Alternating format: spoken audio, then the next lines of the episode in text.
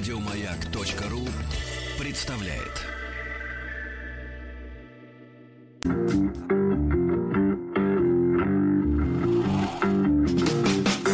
Сергей Стилавин и его друзья. Четверг. Кавердей.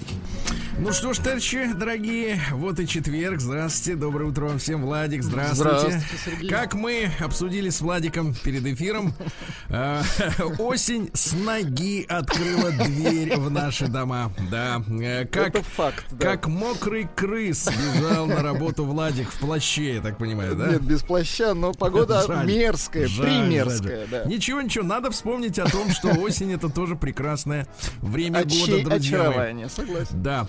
А ну что же, а ведь у нас с вами, товарищи, на повестке дня письма народа. Да, надо, хочу сразу к ним и приступить, Давайте, Влад. давайте. Давай.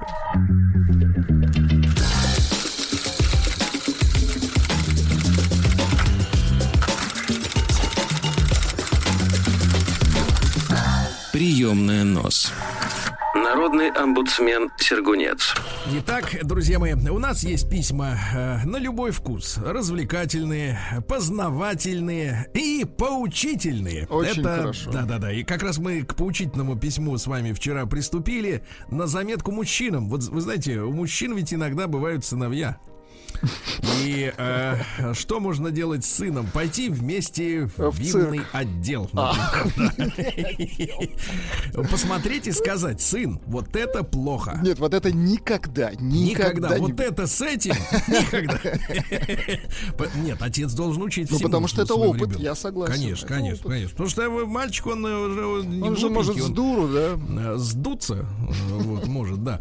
А В первый же, так сказать, да. Вот. э, И отец должен всегда говорить сыну, значит, что не надо делать. А, Значит, не зря я завел, как говорится, тему про алкашку, потому что, ребята, это вещь губительная для тех, для тех, для тех, кто не знает меры. Понимаете, да? Когда мы Правильно. смотрим, когда мы смотрим на, ну, людей, например, типа европейцев, типа французов, да, ну, мы видим, да, им даже закон местный разрешает, например, в обед бокальчик. Разрешает, разрешает. Почему? Потому что знает меру человек, он больше не будет, ему не надо. Вот. А когда надо, тогда происходит беда. И вот вчера мы с вами э, начали читать письмо Александра, да, А, он мне, кстати, в, в различных э, социальных сетях, мессенджерах продублировал, э, значит, всячески э, м, э, сообщения о том, что он прислал мне письмо, которое будет очень важно для мужчин. Чтобы Очень вы не важно. пропустили, понимаете? Да, и вы, ребята, когда сейчас вот мы дочитаем до конца, обязательно эту историю, конечно, передайте своим и в первую очередь сыновьям. Я напомню, что мы успели вчера прочесть только затравку о том, что мужчина э, вместе с женщиной, которая ему, в общем-то, понравилась, э, он, значит, с ней напился. Вот. А на утро он просыпается. Женщина, я так понимаю, э, ушлая, э, убедилась в том, что он детали не помнит, и начала разыгрывать спектакль под названием Как хорошо, что ты вчера сделал мне предложение. А он, соответственно, ну, джентльменством тут не очень пахнет. Чтобы быть джентльменом, надо быть, как бы, не знаю, во фраге, что ли, я Ну, не знаю. просто приличным человеком. Да-да-да, а если ты нажираешься так, что не помнишь ничего, это не по-джентльменски, конечно. Вот, а он, но все равно остатки какие-то есть совести, да, и он, значит, соответственно, ножкой зашаркал, э, вот, и в качестве извинений, вот на этом мы вчера прервались, в качестве извинений еще раз, как ему казалось, еще раз. А мы с вами, Владик, пришли к выводу, что не было Не никакого было ни признания. разу, понимаете? конечно. Не было, это была разводка. И матери тоже расскажите своим сыновьям, как можно, вот, э, так сказать, охомутать мужика. Ну да. Ой, то есть не, не как можно охомутать, а как могут охомутать мужика. Как можно, это после 1 июля. Не наша тема. Так вот, а, со второго раза, правда, значит, да-да-да-да, и она типа простила, и я в качестве извинений еще раз предложил ей выйти за меня замуж. Это все было в 2003 году.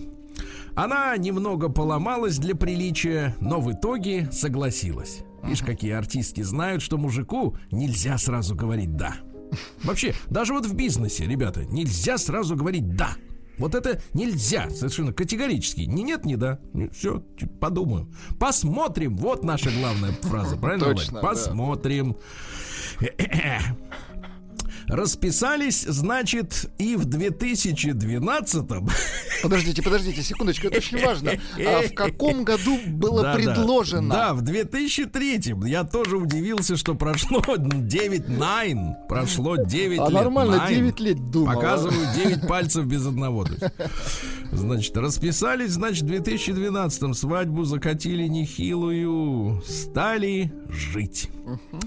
Через два года родилась дочь. Погоди, то есть они 9 лет до этого жили, потом еще стали жить. Через два года родилась дочь. Все нормально было, пока я на другую работу не перешел. Денежки стали водиться. И я с молоду, представляешь, 10 лет уж прошло, а он все молодой. Везет. Ага. И я с молоду да сгоряча накосячил с бабой другой и спалился. С бабонькой. А при чем тут вот интересно деньги, как вы думаете? Так появились деньги и сразу Так. подтянулись, понимаете? Сразу заметный Это, мужчина а в нем-то, а в нем-то что изменилось? Но он нем-то приметил, ну, понимаете, все же... Так, значит, дальше. Спалился. Так. Дальше ругань, истерики. Вроде простила потом, но каждый раз припоминала и все равно истерики закатывала. Заколебло меня это. Устал, Так и написано. Заколебло. Мгм. Вот бывает не за... Да, а это- а наоборот. Да. Но прекрасно, вот знаете, друзья мои, письма, они прекрасны тем, что человек садится к компьютеру, пишет и выражает мысли, а не эмоции, понимаете, да? Потому что э, разговор, как правило, у людей происходит эмоциональный. А вот э, в письменном виде происходит мысли, да, ис- истечение мыслей. Так. Так. вот, заколебло меня это, вот отличное слово, надо его взять на вооружение. И я пошел в суд разводиться. Ну, прекрасный вывод. Пришел в суд разводиться. Развелся, значит, стал один жить, как хочу. А денежки-то, Владик, заметь, вводятся. Конечно, а расходы-то наверняка уменьшились, а, Сергей Да и Валерьевич? втрое, я скажу так. Ну ладно, втрое. втрое. То, есть, то есть водиться стали еще сильнее. Прям, знаешь, вот как вот на нерест э, течет эта плотва или там форель, и Плотва. прям бьет хвостом прям по воздуху. Пошли Бьет. накопления, очень хорошо. Да-да-да. И стал один жить как хочу. Вот эта фраза, конечно, может многим вкружить голову. Скружить, совершенно Да. точно. Жил один полгода, мечты свои осуществлял, давние с женщинами. А что за мечты-то такие были? Неужели Б- Были заветные, знаете, быть, желания. какие-то перверсии? Ну, возможно, возможно. Это плохо. Это- Это нет, когда плохо. мужчина с фантазией, это не всегда хорошо, Сергей. Не, фантазеры, они, знаешь, это из другой тут оперы. можно, да. Да. заиграться. Стал платить алименты ей официально по исполнительному листу. Но потом жизнь такая приелась. Интересно, какая? Платить Ну, видимо, по ли- листу или воплощение мечт с женщинами? И она вроде окстилась. И решили мы опять съехаться. Мать меня тогда ругала и говорила мне, сын, ты делаешь ошибку, сына. Да, но я же самый умный, и я настоял на своем. А алименты выплачиваться мною перестали. Понимаешь? Ну, вроде как вернулся же, Ну, да? типа вместе заживем. Да. И так я всех содержу. Стали жить вроде даже неплохо и дружно. Турции, Египты. Ну, все как у людей. Мне кажется, пора мультфильм снимать о такой жизни. А, Вот э, через э, пару месяцев я уволился и стал зарабатывать неофициально. В серую ушел зону, ты Ай-яй-яй-яй, понимаешь? Это, это совсем нехорошо, плохо. это вот смотри, хорошо. алкоголь, извращение, серая зона. То есть фактически перед нами маргинал. Маргинал. Да. Значит, тут через пару лет время вообще вот так Слушайте, вот время-то по щелчку. Ой, 2003, 2012, через пару лет. Все, тут через пару лет она мне заявляет. Че это мы втроем живем? Давай еще ребеночка заводить. И давай мы его заводить. Заводили, заводили. Так, так, Такое так, что слушайте, Кривого. да, да. Завели сынка. А. К Хорошо. моменту рождения сына опять решили расписаться. Но как же? Ребенок же должен родиться в полной семье. А помимо ребенка я собирался купить участок для будущей постройки дома. Ну и как истинный джентльмен, опять джентльмен. Теперь трезвый. Это вот Я его женюсь- и губит, что он джентльмен постоянно. Я женюсь на ней и покупаю этот участок. Дальше перевожу на русский. Чудень я. Не чуден, а чудень я. Странный. Да. Да, очень странный, вернее, понятный, странный и понятный.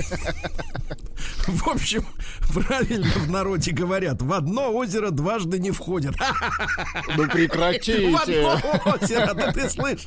Он назвал В мать, одно озеро. Видимо, назвал никогда до мать этого... озером. Да, ма- Мать ребенка. Да Ребенков. мать он, а реку называл озером. Понимаешь ты? В одну реку нельзя войти Хорошо. дважды. Какое озеро? Так. Кто их учит вообще в школе?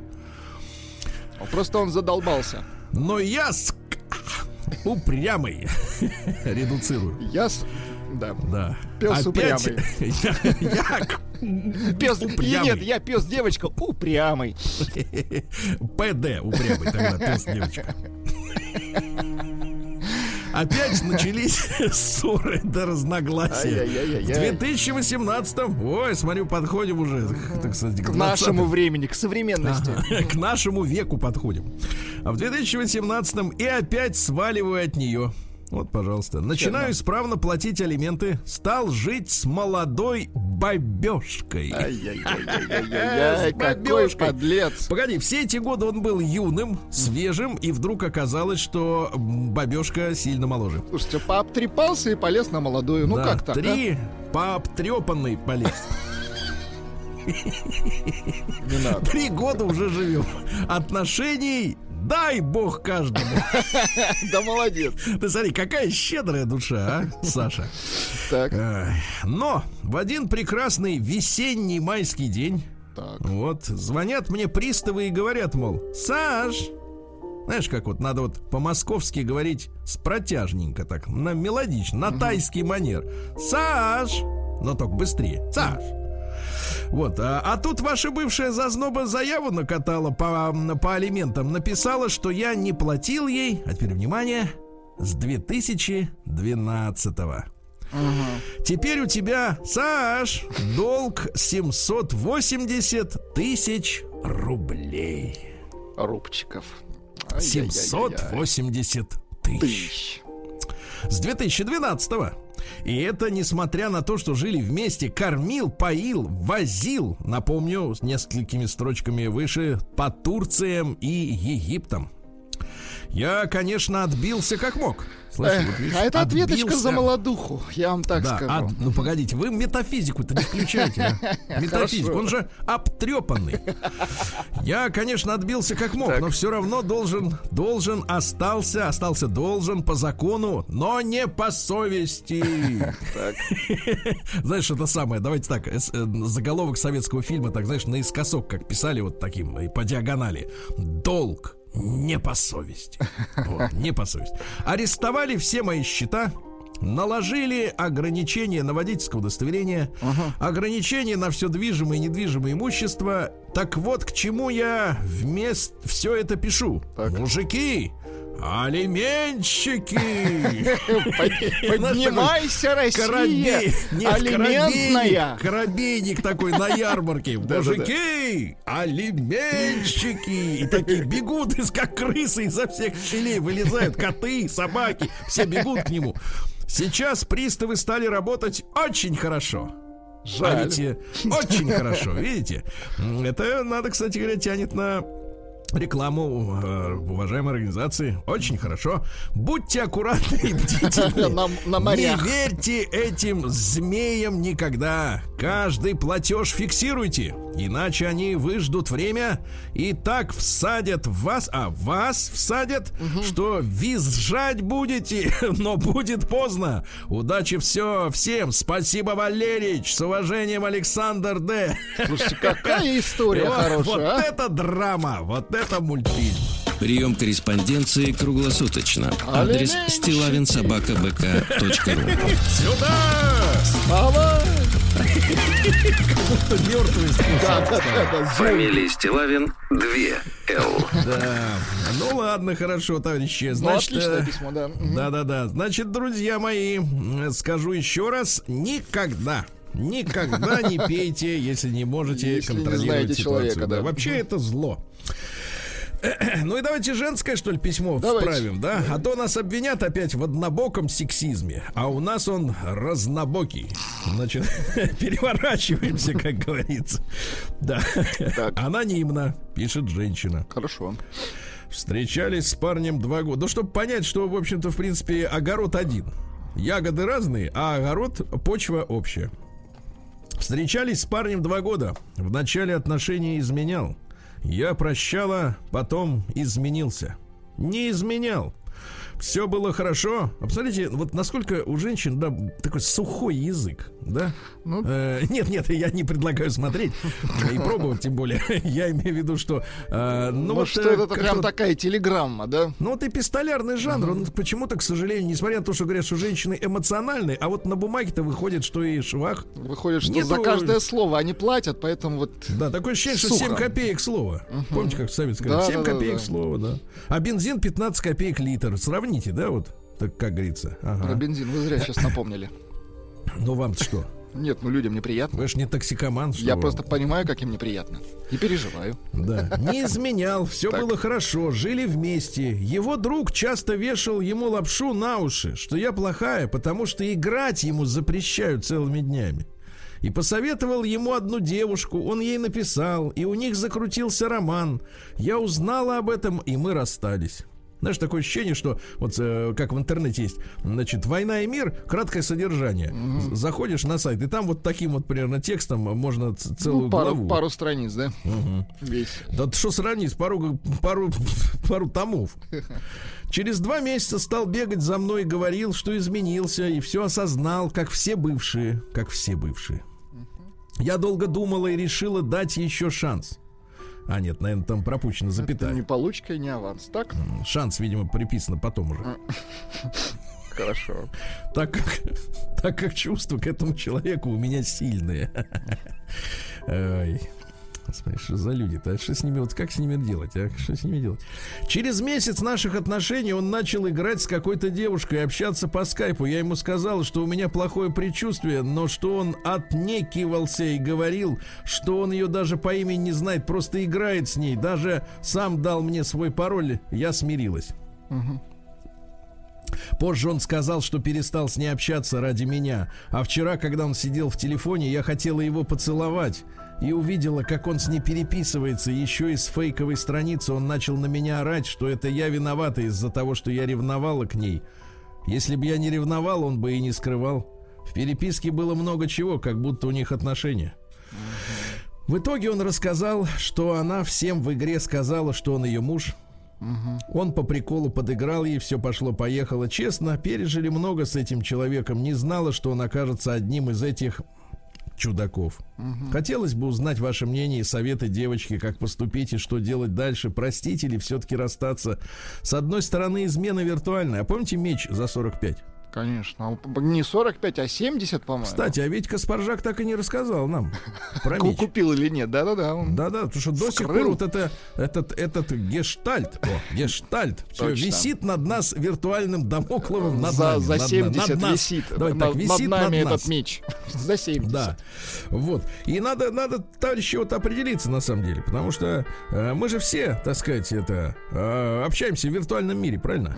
Вот. И там есть свои ценности, мечи, же- женщины есть, правильно? Есть женщина, а есть мечи. Да. Есть да. меченосцы, да. Как говорится, есть бабло мечи. Вот. Знаете, и все больше убеждают, что люди, как бы они вроде разные, да? Разные. Вот. А с головой у всех одинаково не в порядке.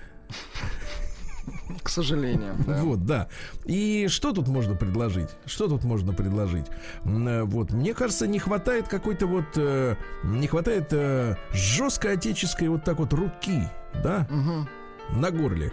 Да-да-да, Взять и вот под- Да, чтобы- поддушить так, так да, вот чтобы слегка, выбить, чтобы выбить из головенки Дурь. эти дурацкие идеи, правильно? Вот меч купить там и, или еще что-нибудь.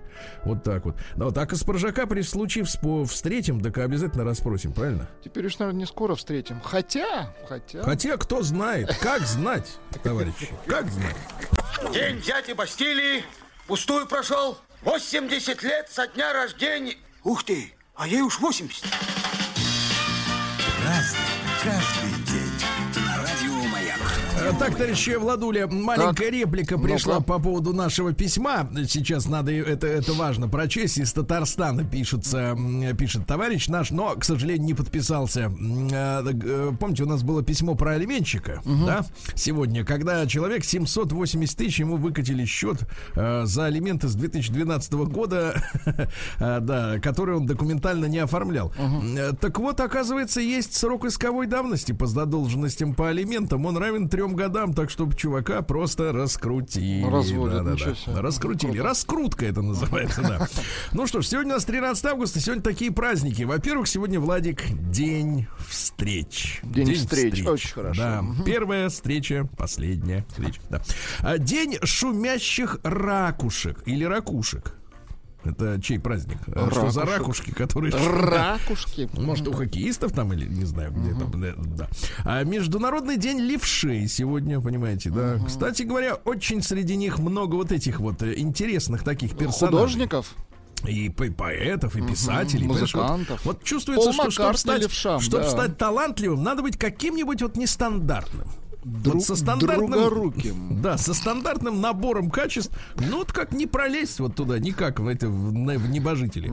А, значит, женский день в Тунисе сегодня. Хорошо. А, сегодня э, день филе миньон.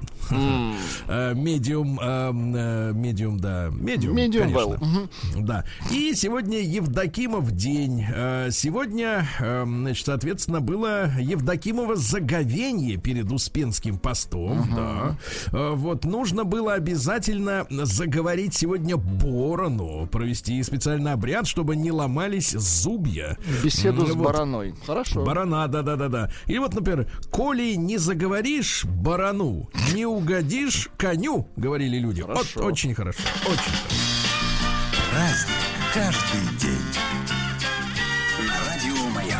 Ну что же, э, сегодня у нас в 1655-м родился Иоганн Христоф Денер. Э, Извините, Денер. э, Немецкий, тянет как на французскую речь, немецкий музыкальный мастер и изобретатель кларнета. Кларнет. Кларнет. У вас что-нибудь есть кларнетическое? Кларнет, по-моему, Кенни Джи на кларнете Но управляется. это как-то вот он вперед вытянут, да, не в бок. Ну, такая дудка, да, длинная. Длинная дудка. Может, поищите что-нибудь пока, чтобы мы как проиллюстрировали, да? А, Вообще он работал над усовершенствованием конструкции старинного духового инструмента под названием шалюмо.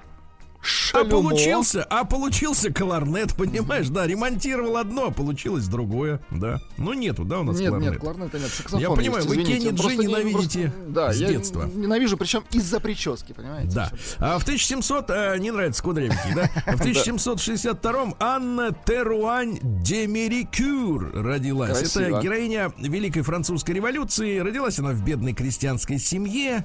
Э, Вот, попала в монастырь, потому что мамы рано не стала. И в возрасте 12 лет вернулась в семью отца, который уже нашел себе новую бабеху. Она поссорилась с мачехой, сбежала из семьи, стала прислужницей в доме зажиточного крестьянина. А в 17 лет ее заметила англичанка ха-ха, по фамилии Кольберт, спутницей которой она стала. Тогда было так вот принято, что у женщин есть спутница.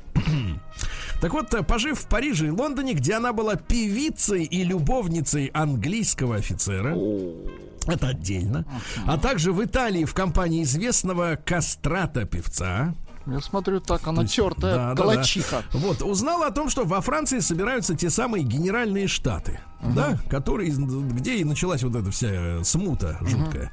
Э, Ну и, соответственно, она поиздержалась, продала последние драгоценности, поехала на родину, ну и начала участвовать в революционных э, событиях, в том числе во взятии Бастилии. У нее была сабля, был пистолет. Вот, она пошла вместе с другими в Версаль с требованиями к королю э, и создала салон под названием «Клуб друзей закона». Класс.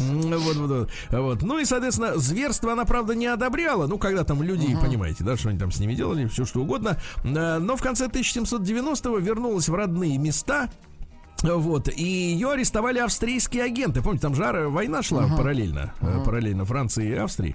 Ну и обвинили в попытке ее убийства Марии Антуанетты, которая была, соответственно, австриячкой, правильно? Вот, поместили в крепость Куфштайн в Тироле, Так. э, вот, под именем мадам Теобальд. Вот, Так. ну и что? Потом она вернулась в Париж, наконец-то, и начала выступать за расширение прав женщин. Да. И, да-да-да, возглавила толпу женщин, столкнулась с памфлетистом Сюло. Э, Не село, а Сюло. Да, и дала. Он обозвал ее этой самой падшей женщиной, а она ему прилюдно пощечину, после чего, после чего толпа Сюло разорвала на части. Ничего себе. Нормально, вот это вот обстановочка, да-да-да. Ну и, соответственно, и, уже потом же начали брать, там были жерандисты, помните, якобинцы. Ну, ее окружила толпа якобински настроенных женщин, якобински, а, которые раздели ее сначала до нога, жестоко выпороли, имеется в виду плетью, а потом вмешался Марат, помните, который в ванне все время лежал, и, так сказать, ее, соответственно, освободил, но она тут начала сходить с ума, ее отправили в психо- психиатрическую лечебницу, и там она и умерла. Ну, как Да, вам такая история? Прям кино. Так, надо кино снять, конечно, конечно. Э, Андреас Йонан, Йонас, извините, Ангстрем родился в 1814 Это шведский физик, э, который основал спектральный анализ. Ну, типа, по пламени можно сделать вывод, Что горит, что- да. Нет, что сгорело, товарищ. Что. Это очень важно, очень важно, да. Э, Иван Михайлович Сеченов в 1829 Это наш физиолог замечательный, да. Научно обосновал, а теперь, внимание, Владик, это вас очень касается Давайте. научно обосновал необходимость активного отдыха. Понимаете, Активный да? отдых. И, Это хорошо. А теперь внимание, а теперь внимание. И продолжительность рабочего дня. Ну-ка. А теперь, а теперь, ребята, э, значит, те, которые нервные, приглушите. Не более 6 часов. Очень хорошо. Сеченов это это сказал врач 6. сказал, врач, а мы Сеченов, врачам да, верим. говорил. Да, да, да, да, да. У меня старший говорил, да, да, да, да, приказал. Вот, ну и, соответственно, вот, э, потому что Сеченов у нас кто там, физиолог, какие-то труды, а самое главное скрывают. 6 часов, ребята, Ученый 6 сказал, да, часов. вот именно. А, Цитата. А, Любя женщину, мужчина любит в ней, собственно говоря, свои наслаждения. О, Не очень хорошо, да? Ну? Сексистски. Да. Дальше у нас э, в 1844-м Иоганн Фридрих Мишер родился. Это ита- и швейцарский ученый, который открыл в ядрах клеток живых организмов нуклеиновые кислоты. ДНК и А вот ДНК РНК открыл. есть. РНК это усеченный, да, усеченная версия, потому что есть же сейчас вирусы какие? Есть ДНК вирусы, есть РНК вирусы. да ужас, что сейчас. Все, что хочешь, есть. На любой Всё, вкус. Что... Давай скажем так, все, что хочешь, сделают. Ну, не надо нагнетать. Ну ладно, ладно, ну что тут говорить? Хотя Конечно, вопросы нечего. есть, я согласен. Вопросы есть, а вопросы решать будем. Да. Сегодня у нас, э, что же интересного, а, в 1876 открылся в Байройте, это, э, так сказать, не Германия, э, выстроенный по особому плану музыкальный театр открылся для исполнения произведений Вагнера. Дайте к нам Вагнера, пожалуйста, да. То есть для него, представляешь, для этой музыки построили специальный театр, чтобы акустика была особенная. Ну-ка дальше. Сейчас скажу. Сейчас скажу. Звучит хорошо. Гросс Раухер Мастер Рау... Гешефтфюрер Раухер. Фольксфюрер. Это я, это я читаю. Слушайте, пора заканчивать с Вагнером. Да-да-да. А то Это, кстати, усики знаете, начинают значит? отрастать. Что значит фольксфюрер? Менеджер по персоналу. Ну да. Перевод-то прилично, да, да. а звучит Перевод, неприлично. Да, да, да. А, а, такой, что хочется в театр, да? Дальше что у нас? Джованни Аньели родился в 1866-м. Итальянский промышленник, который основал фирму Fiat. Его, кстати, в 45 году за активную поддержку Муссолини э, от- отстранили. Вот. Но потом сжалились, и в 66-м э, вот э, опять наследникам Фиат отдали. А вы помните, что а, во Франции Рено а, отобрали у родственников, они до сих пор периодически судятся, и Рено является государственной компанией французской. При тех же обстоятельствах, по большому счету. В 1871 Карл Липкнехт, э, германский коммунист, ну, такая фраза достаточно спорная, убит патриотами. Вот. Но имеется в виду, что коммунисты, они были, скажем так, на, на первом этапе э, мировой революции, да, которая произошла в России и в Германии, вот было неспокойно в 18-19 годах. Соответственно, э, они были глобалистами. И по большому счету в нашем сегодняшнем э, в нашей сегодняшней формулировке это были троцкисты. Кстати, есть версия, что э, американские глобалисты, они, соответственно, идеологически наследники как раз троцкистов.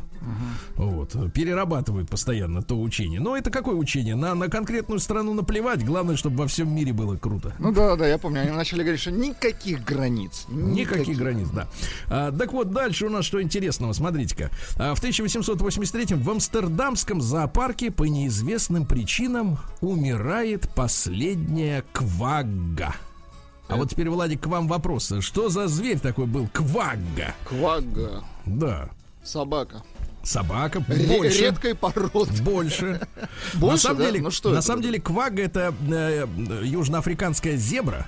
А, Степная, зебра. так называемая. И что самое интересное, она была бежевого цвета, вот, но полоски у нее были только до середины пузика. То есть вот зад был ровного цвета, понимаешь, да? Зад ровного, Зад ноги, был недокрашен. Я ноги, понял. ноги ровные, да, а вот руки, голова, шея и пузика, они были полосатые. Очень красивая штука, интересная. Кстати, ученые так до сих пор и не понимают, э, как так вышло, что вот э, цвета Они исчезли. А, с цветами? Цвета, ну, как исчезли-то уморили, понятное дело, да. Вот такая вот история с кваггой, да. Интересно, ну да. и сегодня в 1888 родился Джон Лоджи Берт. Это шотландский инженер, который первым осуществил телевизионную передачу движущихся объектов. То есть наши первыми нашли, помните, да? Картинку передать. Картинку статичную, этот начал движущихся, да. И сегодня в 1899 американский изобретатель Уильям Грей запатентовал телефон-автомат. Ты ему, понимаешь, монетку... Суешь, а он, А он тебе тебе связь. звук. Да, ну и в тот же день, кстати, родился Альфред Хичкок, э, король э, фильмов ужасов, да? Триллеров, да, М, да. Вот. Ну, давайте цитаты, что ли, из товарища Хичкока, да? Ну, он Э, интересный, потому что да, человек мужчина. был, э, человек был прыткий. Ну-ка. А, вот. Я знаю идеальный способ вылечить больное горло. Перерезать его. Вот такой вот он, да, Хичкок. Да, да, да, да. Или, например, да, счастливый брак это брак, в котором муж понимает каждое слово, которое не сказала жена. День дяди Бастилии пустую прошел. 80 лет со дня рождения. Ух ты, а ей уж 80. Э, На мгновение возвращаемся к теме алиментов. Люди оживились. Адвокат Ларин из Москвы прислал сообщение, что срока давности по алиментам нет. Так что А, есть- зародилась целая дискуссия, да. Ну ладно, это касается... мужчина, Слушайте, да? Еще Хичкока, ребята, Давайте, у него давайте. отличные выражения, потому что мужчина прекрасный. Значит, смотрите, продолжительность фильма должна точно соответствовать выносливости мочевого пузыря. Да, отлично. Дальше. А, я никогда не говорил, что все актеры быдло. Я говорил, что с актерами следует обращаться как с быдлом. Слушайте, какой демон, а? Гениально. Ну почему? Ну, давайте слушать человека уважаемого, правильно, а не вот а быдло. да. Да, дальше. Фильм это жизнь, с которой вывели пятна скуки. Ну и наконец, а, давайте-ка э, э, самые лучшие, и еще парочку самых главных. Самые лучшие актеры, конечно, у Диснея. Плохого актера он просто стирает. Вот. Ну и, самое главное, ребят, да, вот это очень жизненная история, но насколько это правда судить вам, конечно. Человек не беден, если он еще способен смеяться. Ну, красиво. Это очень интересно. Да, может быть, взять как-то э, Росстату на вооружение. Да, да. Ну что же. Феликс Ванкель родился в 1902 году. Немецкий инженер и изобретатель придумал роторно-поршневой двигатель внутреннего сгорания, двигатель Ванкеля. Но у него единственный недостаток, он действительно отличный крутящий момент создает, но там большой износ. То есть вот ресурс очень, к сожалению, пока что маленький. Может быть, на этапе создания каких-то новых материалов, да, это все и будет работать долго, но пока что нет. В 1907 году Тамара Федоровна Макарова, ну, киноактриса, замечательная красавица, да. В 2012 году французский врач Один объявил о том, что он первым в мире выделил вирус рака. То есть Вирус, канцерогенные заболевания, они еще имеют и вирусный характер. Ужас вот в какой. чем проблема-то. Да, да, да, да, да. Сегодня нержавейка появилась в 1913 году Хорошо. впервые. Да, нержавейка это как? Ты на нее, а она не Ты на нее льешь, а ей плевать. Да, в- льешь и льешь. В 1926 году Фидель Кастро Рус родился. Наш герой, правильно? Да. Наш герой, вот и все. Сегодня э, Борис Исаевич Ноткин, тележурналист, в 42 году родился. Но, помните, трагически ушел из жизни в 2017 году. А Сегодня вот два интересных события вот в один день с разницей в год. Смотрите, в 45 году в этот день Всемирный сионистский конгресс потребовал разрешения въехать в Палестину миллионам евреев. А годом позже, в этот же день, 13 августа, британские власти начали депортировать из Палестины на Кипр незаконных еврейских иммигрантов. Значит, не понравилась идея. Надо им припомнить будет властям. это дело. Припомнить, да, Владуля? По- Не, не забудем, не простим. Вот в 1962 году Андрей Алексеевич Соколов родился. Замечательный, на самом деле, актер. И, мне кажется, с каждым годом все больше набирает, так сказать, набирает, да. Хотя начинал прекрасно. В «Маленькой вере» вот он э, прекрасно лежал под актрисой, да. Ну что, ну что, это же был Это- скандал. это ну, нужно. Э, Сегодня, нет, ну, понимаете, можно лежать как бревно, а можно участвовать. В 66 году Он Тунисе, в. Тунисе, смотрите, где сегодня отмечается День женщин, в этот день запретили мини-юбки, видите. А в 68, в 68 году, э, давайте поздравим Андрюшу э, Федорцова с днем рождения. Кстати, успел поучиться в фермерской школе, то есть чувствуется вот крестьянская, как вот закалка, да. Сегодня в 71 году родился Морец Бляйптрой. Это немецкий киноактер, это «Достучаться до небес», «Беги, А, Лола, беги». С таким фактур такой Да, губастый. да, да. Помнишь, губастый такой с глазами. А сегодня хочу поздравить с днем рождения Володю Вдовиченкова. В 71-м он родился. Вот, Володя тоже из тех, мне кажется, актеров, которые действительно с каждым годом вот он матереет и прямо вот, вот чувствуется, как э, э, мастерство растет. Вот есть актеры, которые одинаковые, Прогрессирует. Мгм. типа Гашана. Вот, а есть, как бы, соответственно, про- прогрессирующие. Нет, есть да. актеры, которые просто играют себя. Да, Везде. кстати, достаточно интересно у него судьба-то была. Он в детстве, понятно, занимался боксом, так что это все нормально. Но он родился в Калининградской области. Вот, э, поступил в Кронштадтскую мореходную школу, служил на Балтфлоте, потом работал и кочегаром, и официантом, и поваром, и занимался перегоном машин, а потом вдруг понял, что хочет быть актером, добрался до Москвы, узнал, что набор уже закончен, э, целый год, так сказать, кантовался, а потом поступил. Слушайте, ну у него опыт есть, видите, он так по- Ну, чувствуется, что человек знает жизнь, понимаешь а не просто сразу со школы пошел он в театральный и там сидит там и говорит, я служу в театре. Все служат, понимаешь. В 75 году родился братишка Бен Аффлека Кейси, ну такой смазливенький. Ну, Бен-то тоже смазливый. Вот. И знаешь, против Аффлека-то, кстати говоря, еще до Вайнштейна начали подавать заявы. Да еще в что? 2010 году, значит, на него сразу две бабенки из съемочной группы э, фильма «Я все еще здесь», э, значит, да, значит, написали заявление, в- хотели у него выцегонить 2 миллиона долларов. Говорят, что в его при, в ее присутствии, значит, Так. э, бабенки, значит, Аффлек попросил обнажиться другого мужчину. Называл женщин коровами, вот, неподобающе говорил о ее возрасте, Да обсуждал свою половую жизнь, свою, боже.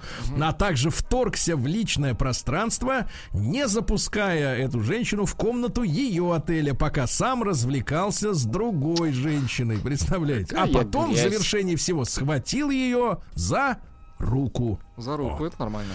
В итоге досудебное урегулирование. А В 76 году в крохотном репетицио- репетиционном зале в одном из пригородов Лондона состоялось первое выступление группы Clash. Дайте Есть к у нам Clash. давайте послушаем. Давайте как.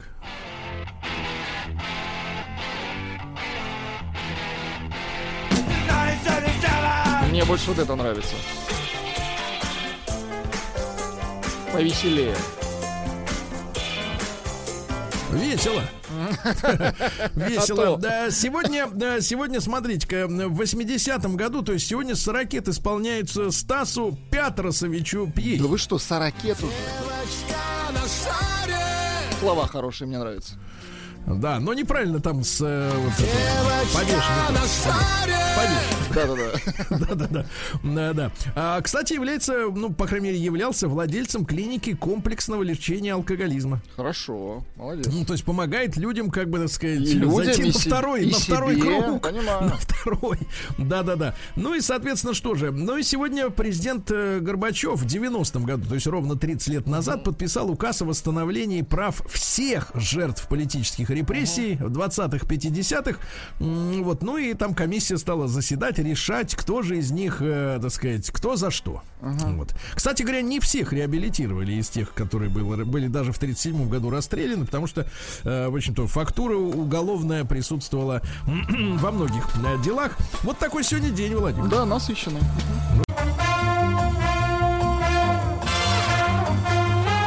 Сергей Стилавин друзья. Четверг. Кавердей. Ну что же, э, граждане дорогие, сегодня у нас четверг, осень вошла в нашу жизнь с ноги, а в Омской области срубили дерево и оставили без света три села. Три. It's impossible. No, it's спасибо. Зона 55. Да, вот так вот. Я срублю дерево, оставлю без света три села. Да, кто больше? А, гардеробщица из Омска рассказала, как стала миллионершей. Она купила лотерейный билетик, э, вот, отдала своему сыну и взяла, да и выиграла миллион сто двадцать тысяч рублей. Да класс. Значит, следующее, но самое главное Бедный другое. сы- сын, да. теперь, теперь у Галины новая цель стать лотерейным победителем во второй раз и купить себе просторную квартиру. Ну, видите, никогда не бывает достаточно. Как говорится, дай бог. Нет, нет, всегда мало. Хочется всегда еще, да. А, А мечи практически перестали покупать автомобили в кредит. Падение на треть. А Мичка с синдромом Плюшкина завалила квартиру дурно пахнущим мусором. Ужас Понимаете, какой. да? Она складировала отходы э, у себя дома. Она целыми днями пропадает на мусорках и тащит в свою квартиру все. Причем некоторые, некоторые вот эти вот мусорные объекты гниют уже. Да-да-да. А, ну что же, а мечи возмутились тем, что в Омске распиливают московские трамваи. Так а что с ними делать? Помните, их везли? Да, да, Их да, да. везли в Омск, значит, да. С надеждой, что они станут ходить. Ну, Да-да-да, значит, э, люди возмущены, что им обещали, что трамвай вернется на улицы городов, что при, привезли вагоны из Москвы бэушные, да, а теперь их пилят на части. хорошо. Давай, пили. Э, житель Омска украл труп из стройматериалов на 16 миллионов рублей. Труп? Видите, да, труп, да. Э, В Омске мужчина, ударив продавца, украл смартфон за 30 тысяч. Видите, какой криминал, да? Ага. Вот, ну и наконец, смотрите, в центре Омска продается квартирка по соседству с губернатором. А Стоимость составляет 17 тысяч рублей на улице Красина. Э, Квартира вот, и- 17 тысяч рублей стоит. Э, Миллионов, А, конечно. это я так для того, чтобы не это- шокировать. Э, 140 э, квадратных метров, э, кухня-гостиная, две изолированные комнаты, гардеробная, два туалета, лоджия, кондиционер, душевая кабина, джакузи. О, боже. Единственный минус Хозяева планируют забрать большую часть мебели с собой. Куда они это потащат? Куда? А Мичка обнаружила у себя 200 тысяч рублей и вернула их мошенникам в кавычках. То есть ей позвонили, слушайте, мы вам случайно перевели 200. Она говорит, ой, действительно. Точно, у меня вот лишние. Вот здесь 200. И все, убедили, что это не ее, и она вернула. Представляешь, да? Ну и, наконец, давайте еще пару сообщений из Омска. Амичка за свой счет установила детскую площадку, а ее снесли. И теперь еще и требует денег за, само, за Да как же самострой. так? Представляете, да. Ну и, наконец, омских автомобилистов а, приучают к правилам дорожного движения 3D-муляжами патрульных машин, у которых есть мигалки. То есть вот эта штука Да стоит класс. и еще сверху еще и мигает. Замечательно. Сергей Стилавин и его друзья.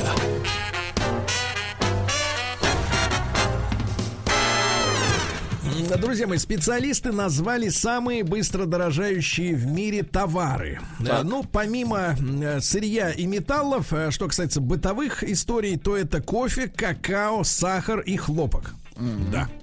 Вот, переходим на синтепон. Что делать-то? Да. А, российский город Красноярск э, стал а, во главе рейтинга среди мегаполисов мира самым грязным воздухом, ребята. И это, да, так сказать, вызывает э, как бы стремление из- изменить ситуацию, правильно? Ну, изменить. Да, да, да, да, да. Вызывает желание. Но обратите внимание на всю, как говорится, подборку с самым грязным воздухом. Значит, на первом месте Красноярск, так. на втором Джакарта в Индонезии, угу. А, на третьем месте Лондон. Да вы что, Лондон обратите, грязный? Да, обратите внимание, что Лондон в середине 20 века был самым грязным городом, потому что там все топили углем. И вот этот смог, да, приводил к большим количествам смертей от э, заболеваний легочной системы. uh Вот, они об этом задумались только реально в 50-е, там, 60-е годы, и все равно они на третьем месте, представляешь? Все равно на третьем.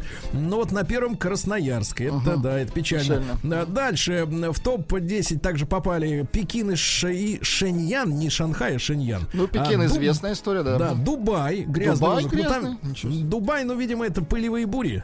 А, так ну, сказать, песчаные, быть. да. А Дели, Тегеран и Ташкент. Вот еще один mm-hmm. город, знакомый с детства. Ташкент. Чиновница обвинила безработных россиян в нахлебничестве.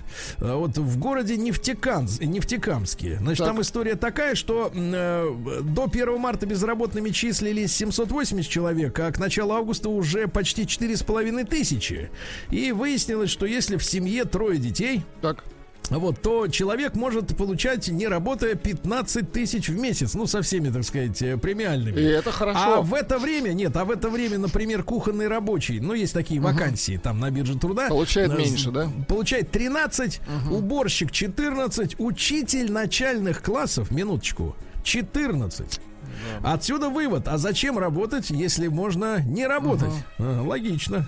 Э, российские депутаты устроили совещание по поводу лужи. Вот организация дренажа. Очень хорошо. Вот, хорошо. Uh-huh. Вот а россиянки раскрыли отношение к мужчинам с пузом на пляжах. Так, так, так. А, вот, ответы девушек привел э, тренер Шмонов. Шмонов?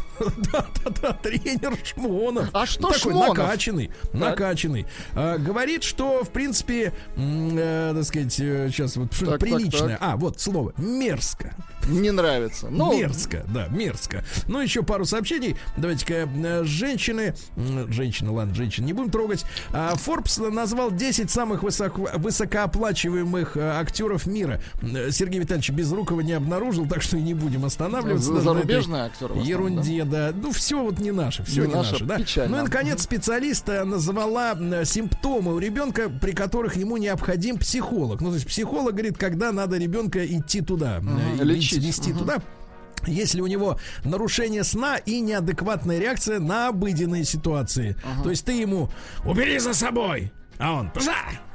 Значит, надо лечить, очень хорошо. Да-да-да, тогда лечиться. Ну и, наконец, ребята, э, запущена акция в Москве под названием «Списанные книги». В 169 библиотеках будут бесплатно раздавать 162 тысячи книг. Да хорошо, отлично. Обратите внимание, вот так.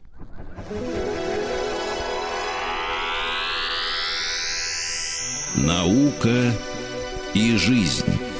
Ну что же, э, друзья мои, наука и жизнь. Э, назва, назвали специалисты одной из причин агрессии и гиперактивности детей. Ну, знаете, когда вот бывает на детской площадке э, угу. мальчик, так сказать, активный, активный, угу. да, ну или еще где-то, да.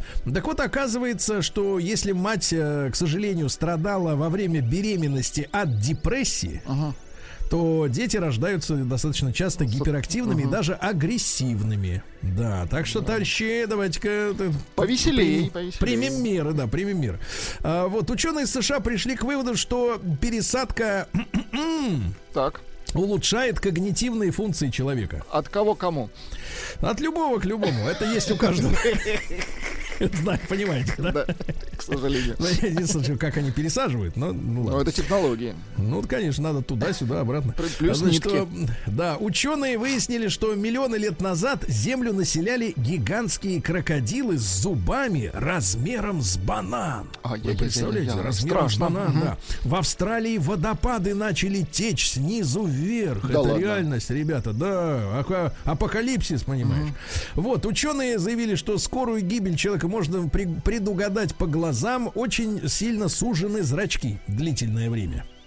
Швейцарские время, ученые, мгм. да, швейцарские ученые смогли сделать звук видимым, полезная вещь. Хорошо. Да. А ученые из Польши выяснили, что летом женщины становятся агрессивнее и злее. Слушайте, а польские ученые, они тертые Хорошие, хорошие ученые, да, ученые, что надо.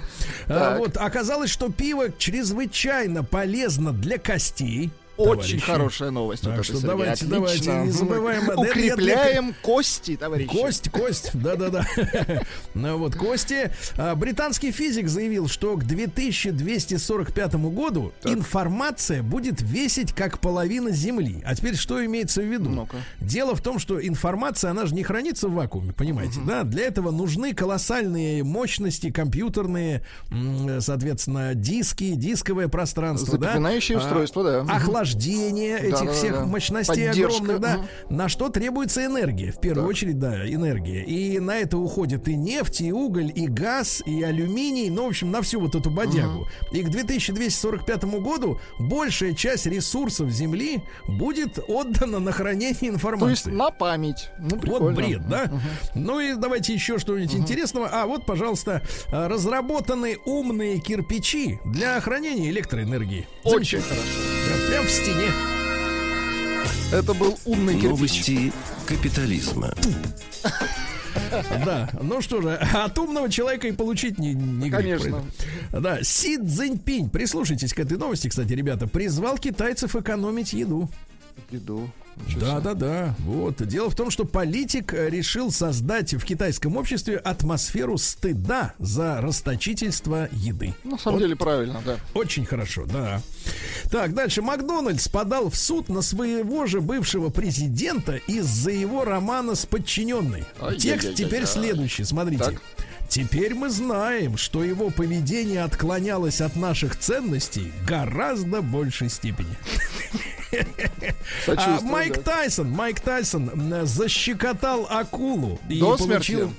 Нет, до смеха. Готовится к новому бою. Дальше. А, что же у нас интересного? Вот э, близость с пожилыми женщинами на карантине принесла парню 100 тысяч долларов, необходимых для оплаты учебы в университете. Очень хорошо, Сергей. Очень. Да, да, да, близость. А, Вот а, пара, но это неинтересно. Так, вот смотри, сингапурский извращенец э, так, снимал э, видео под юбками незнакомых девушек и попал под суд. Подлец. Да, да. Попал, да. Ну и, в общем-то, а, и вот отличная новость из э, индонезийской провинции Бангка Билитунг. Так. Бангка, не банка, а Бангка. Так вот, суеверные жители деревни Так. сочли огромного крокодила демоном и отрезали ему голову. Вы молодцы. На всякий случай. Нечем есть. Нечем есть, ешь восток. Россия криминальная. Ну что же, друзья мои, новосибирцы прятали украденные трубы в грузовике Яндекс Такси. Ну, вы знаете, у Яндекса можно взять и грузовик, но не Да-да-да. грузовик, а м, полноразмерный такой микроавтобус грузовой. Вот, прятали там, да. А, Бывшего прокурора Москвы выселили из служебной квартиры. Пять лет э, пытались выселить, а он пять лет жил и припеваючи. И вот выселили, представляешь, ай-яй-яй. А, В Невском районе Санкт-Петербурга полиция разыскивает неизвестных, которые подбросили гранату под дверь квартиры бизнесмена. Гранату. Ужас. Граната под дверь, а записка с угрозами в почтовый ящик. Вот, говорит, если гад не заплатишь, мы тебе, значит, соответственно, подкинем настоящую. Во Владивостоке мажора на Лексусе который специально окатил грязной водой из лужи пешеходов, оштрафовали на крупную сумму. Но прикол-то в следующем, что, значит, 21-летний... Для него она не бал- крупная, да? Не-не, ну это понятно, да, но 21-летний балбес, значит, Так. снимал все это на видео, сам это выложил, значит, он увидел, что люди хотят перейти дорогу, урод, вот, и, значит, э, с криком на камеру «Бесплатная мойка морд», Придурок, придурок, да, катил людей, представляешь? И потом еще и выложил это у себя в Инстаграме. да-да-да, ну, реальный вот действительно. придурок. М, Вот мозгов нет, а права есть. А, Значит, известного концертмейстера Гнесинки шантажирует интимным видео. Так, так, так, так. Вы представляете, мужчина сообщил, что в октябре 2019 года познакомился в одной из социальных сетей. Нет, здесь все в порядке с девушкой. А, Вот, э, завязалось приятное общение, и в ходе видеозвонка Минуточку. Девушка попросила концерт, концертмейстера Сыграть. штаны. О, боже. Сыг- А потом и сыграть. мне-. Можно Да, взглянуть да. на инструмент? Вот, Нет, а нет, теперь внимание фраза. А теперь внимание фраза. Мужчина подвоха не заподозрил. Да нормально. Ребята, никому не показывайте. В общем-то, гордиться, честно говоря, нечем. Ужас какой. Да, это так, мысли вслух. Самокритично. Вот. И выполнил желание своей новой знакомой. Сразу после разговора девушка сообщила, что все общение записано. Сразу же. Наше общение записано другим тоном. Э, Вот. И чтобы не распространялась эта запись, э, давай-ка концертмейстер пятнаху гони.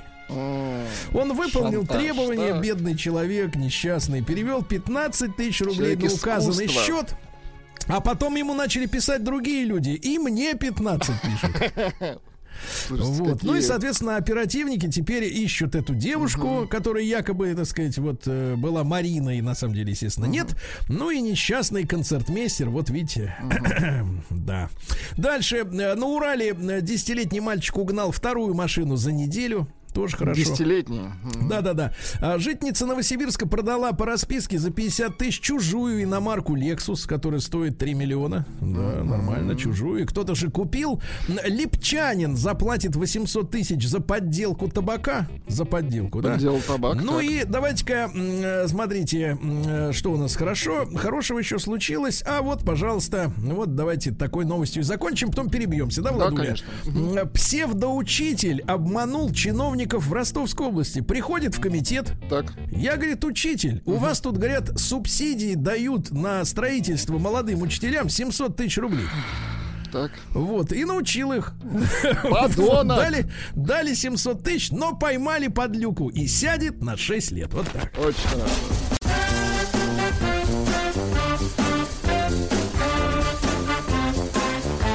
Сергей Стилавин и его друзья. Четверг. Кавердей. Друзья мои, э, ну что же, э, те наши зрители большого тест-драйва, которые на, на YouTube смотрят наши выпуски, иногда знают, что мы обращаемся к женщинам на улице. И помимо вопросов про автомобиль еще интересуемся э, зарплатами потенциальных ухажеров, которые бы удовлетворили спрос женщин.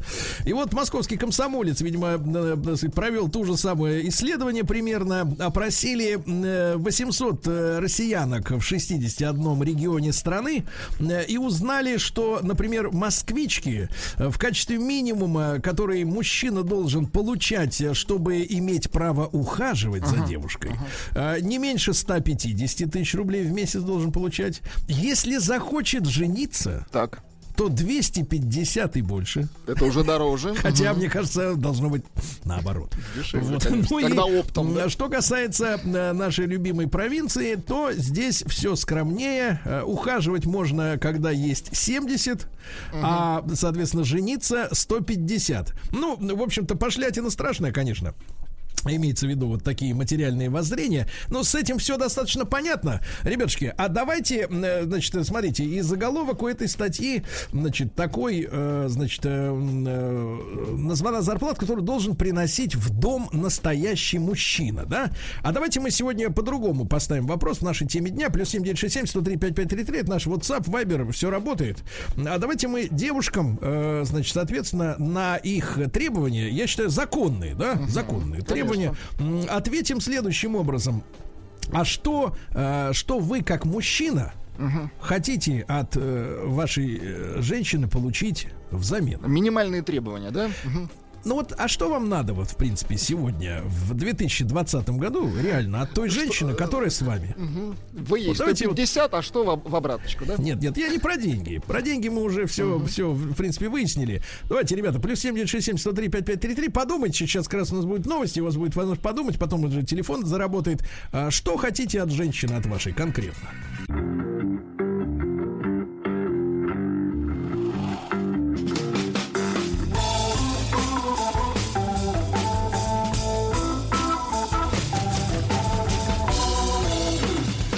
Сергей Стилавин ну что же, братцы, вы знаете, что нас, э, нашу программу слушают мужчины и умные женщины, которые хотят, э, хотят понимать, э, что нужно мужчинам. К сожалению, за последние годы нам, мужикам, вдолбили в голову, и вот статья в московском комсомольце, где приводится требования по зарплате к мужчине, я напомню, э, 150, если ты хочешь за девушкой просто ухаживать, м, 250, если ты хочешь стать ее Надолго. мужем. Это в Москве, да, и, соответственно, в регионах э, цифры вдвое меньше, почти вдвое 70 это ухажер, и 150 это, соответственно, стажер. Просто Вот. прайс, а? Да, это муж, да. То есть нас, мужиков, за последние годы приучили к тому, что если ты хочешь отношений, то от тебя ждут главным образом, главным, это на первом месте, к сожалению, вот вылезает всегда, а, определенного э, уровня социального, да, ну что, что формулируется в цифре заработной платы.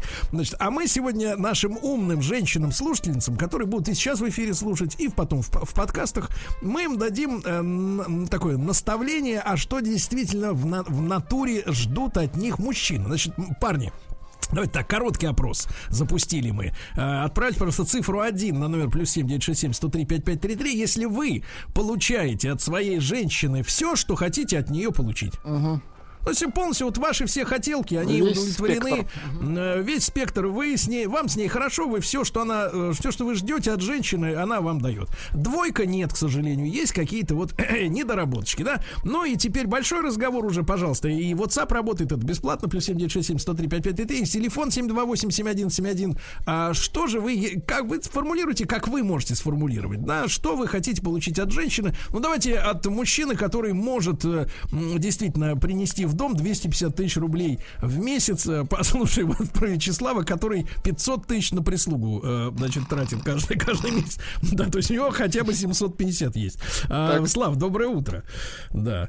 Сергей Сергеевич, доброе утро. Слав, Здравствуйте, Слав, ну серьезно, вот смотрите, у нас же, смотрите, у нас есть, смотрите, вот я вижу сообщения, которые к нам приходят, мы их будем чередовать. Есть э, чучелы, конечно, мужики, которые юмористы, расписывают какие-то там ногти, педикюр, маникюр, это все не очень серьезно. Есть другая категория, которые говорят, что уют в доме и забота о детях, например, да, или почесать спинку. Но мы же про житейские вещи, вот с учетом того, что вы финансово состоятельный человек, да, вы свою часть обязательств исполняете полностью, а что вы ждете от женщины, вот самое главное?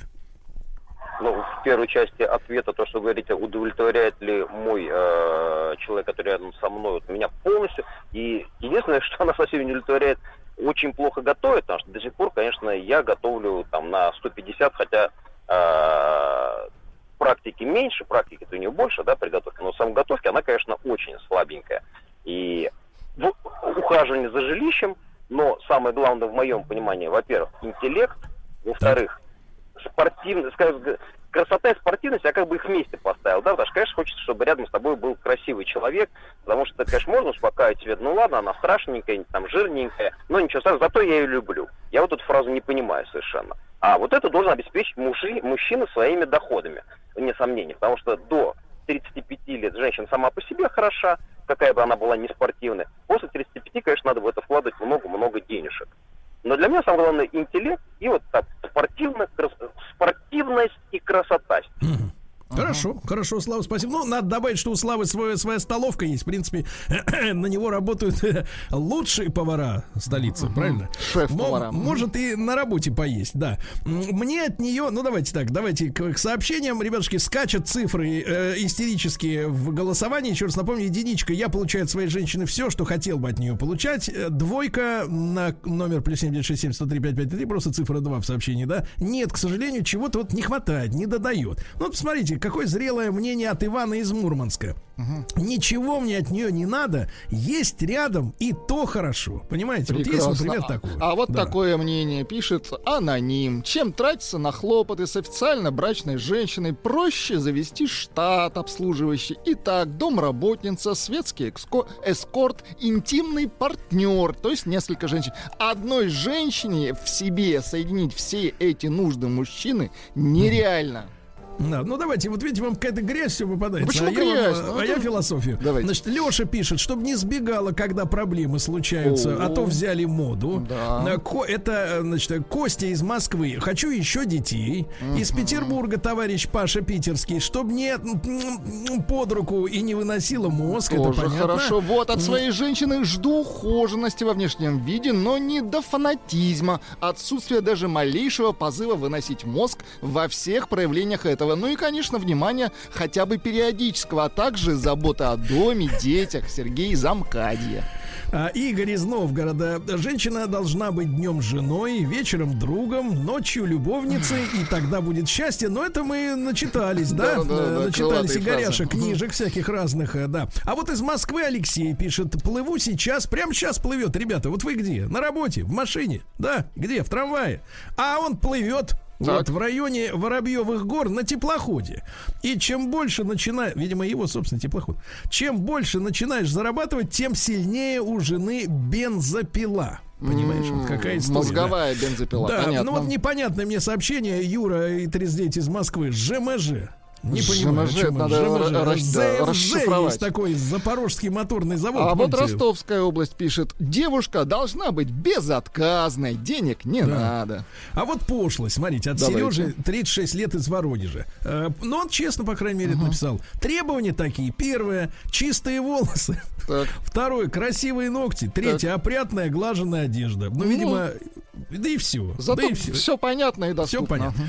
Ну, давайте, значит, э, ребятушки, я еще раз напомню, 150 тысяч, чтобы ухаживать в Москве, 250, чтобы э, имел возможность взять замуж. Представляешь, в очереди стоят люди за невестами в Москве, оказывается. А э, на самом деле, что хочет мужчина-то взамен от отношений? Ну, вот вы, чё, чем реально от, от женщины-то надо? Потому что они вот четко сформулировали, все, цифры с тремя нулями, все понятно. Давайте, Алексей Владимирович, он у нас калач-то тертый, да? Да, Лешенька. Доброе утречко, Сергей Валерьевич и Владислав Александрович. Да, да, да. Сергей ну, ты Валерьевич, скажи ж- первое, первое, первое, Леша, Леша, первое. Да. Ты все получаешь, что хочешь, или вот не все? Или не додают. Ну, скажу так, практически все. Единственное, очень бы хотелось, что когда, э, ну, чтобы, да, бензопила чаще была в чехле, так сказать. Да. Вот, желательно, чтобы бензин кончался у нее очень быстро. Вот. А что касается ЖМЖ, ты вчера говорил про маже атруа. Только тут наоборот. Нет, не маже атруа, а менаж атруа. А, минаж, минаж, минаж атруа, да, совершенно верно. Нет, нет, ну, ну это гадость, гадость. Да-да. Даже не хочу Тут наоборот. наоборот, женщина, мужчина, женщина. Ну, прекратите, видимо, Алексей. Все мы взрослые люди. Значит, смотрите, реально, что вот реально мужчине взрослому сегодня надо от женщины, чтобы Ну, он чувствовал себя хорошо? ну что, ну, ну я вот скажу так, чтобы моя жена была более терпелива, э, чтобы не расчехляла бензопилу и, ну, иногда встречаюсь с друзьями, иногда произвожу, так сказать, отработку кистевого броска в группе.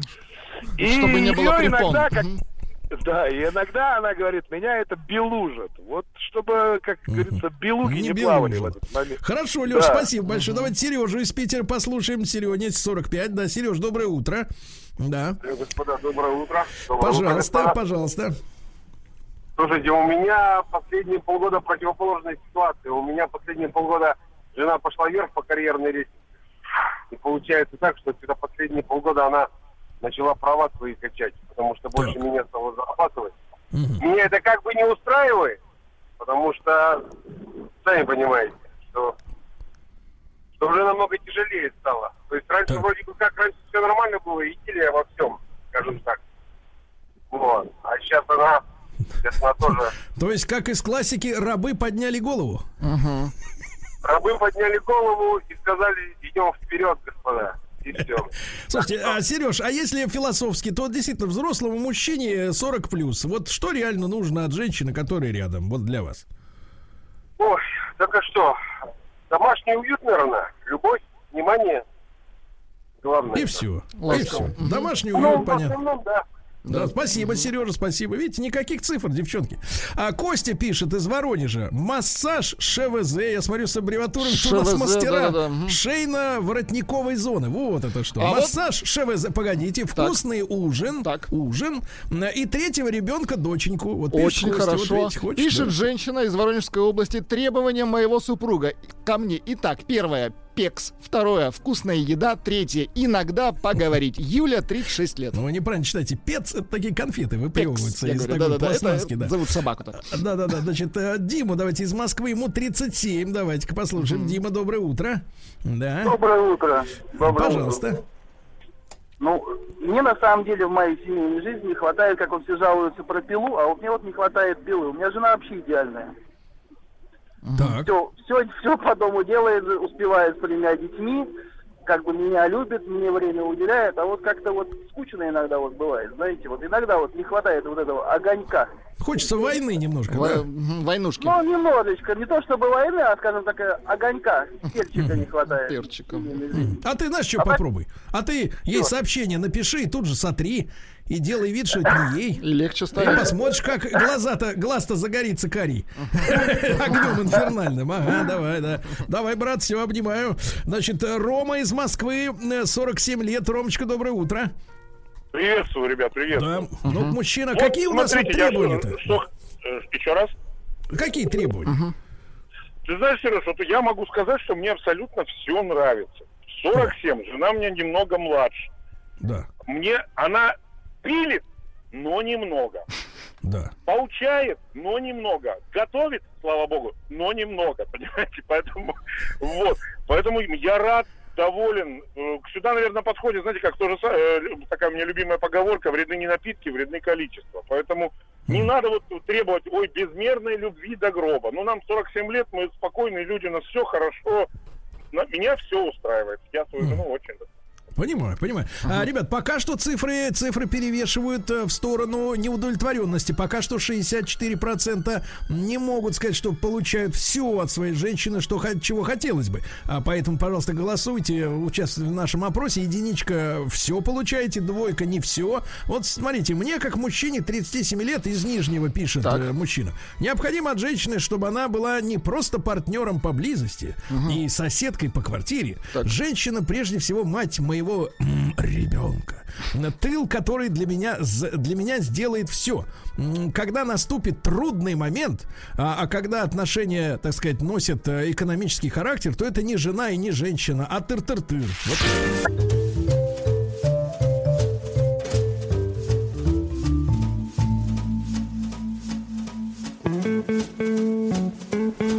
Сергей Стилавин и его друзья. Ну что же, опрос э, почти тысячи э, девушек по всей стране показал, что средняя статистической россиянки для того, чтобы мужчина получил э, право на свидание с женщиной, на встрече, на ухаживание, нужно зарабатывать э, 70 тысяч в месяц, э, 150 это если мужчина хочет стать мужем. Вот такие аппетиты, да. Я, правда, что-то не слышал, что у нас бум, так сказать, в ЗАГСах. Ну, помимо каких-нибудь круглых дат идиотских. Вот, да на 14 февраля.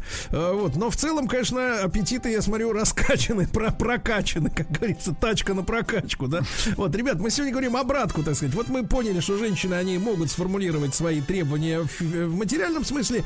А что же на самом-то деле хочет получить мужчина, который тащит в дом, э, соответственно, копеечку вот эту, ну и причем нехилую. Вот давайте, смотрите, нач- начнем мы вот с Ромы, давайте, ему 29, да. Ромочка, доброе утро. Да. Здравствуйте, Сергей Валерьевич. Рома, сколько, сколько лет ты, ты с этой женщиной своей прекрасной, Рома? А, уже почти три. Мы как раз в этом Так. году поженились. А, Мгм. доходы мне как раз до свадьбы при- прям позволяли жениться. Да. Ага. И я резко изменил, э, Изменил. Хорошо. дохода. Рома, ну а теперь как, э, Ромочка, как взрослый мужчина, вот ты приходишь домой, приходишь домой, вот что тебе, ну вот главные вещи, которые действительно тебе нужны от женщины. А, ну, я начал уже говорить, что я сильно сменил структуру своего дохода. Я раньше работал в банках и стабильно зарабатывал хорошие деньги. А год назад я открыл два салона красоты и вот в начале этого года уволился. А, резко доходы снизились, и я, наверное, э, смог получить опору от своей супруги. То есть она ни разу не сделала мне замечания, что вот извини, мы когда начинали отношения, все было совершенно иначе. Почему? Почему стало хуже? Она меня поддерживает в моих начинаниях и не, не ограничивает моих идеях.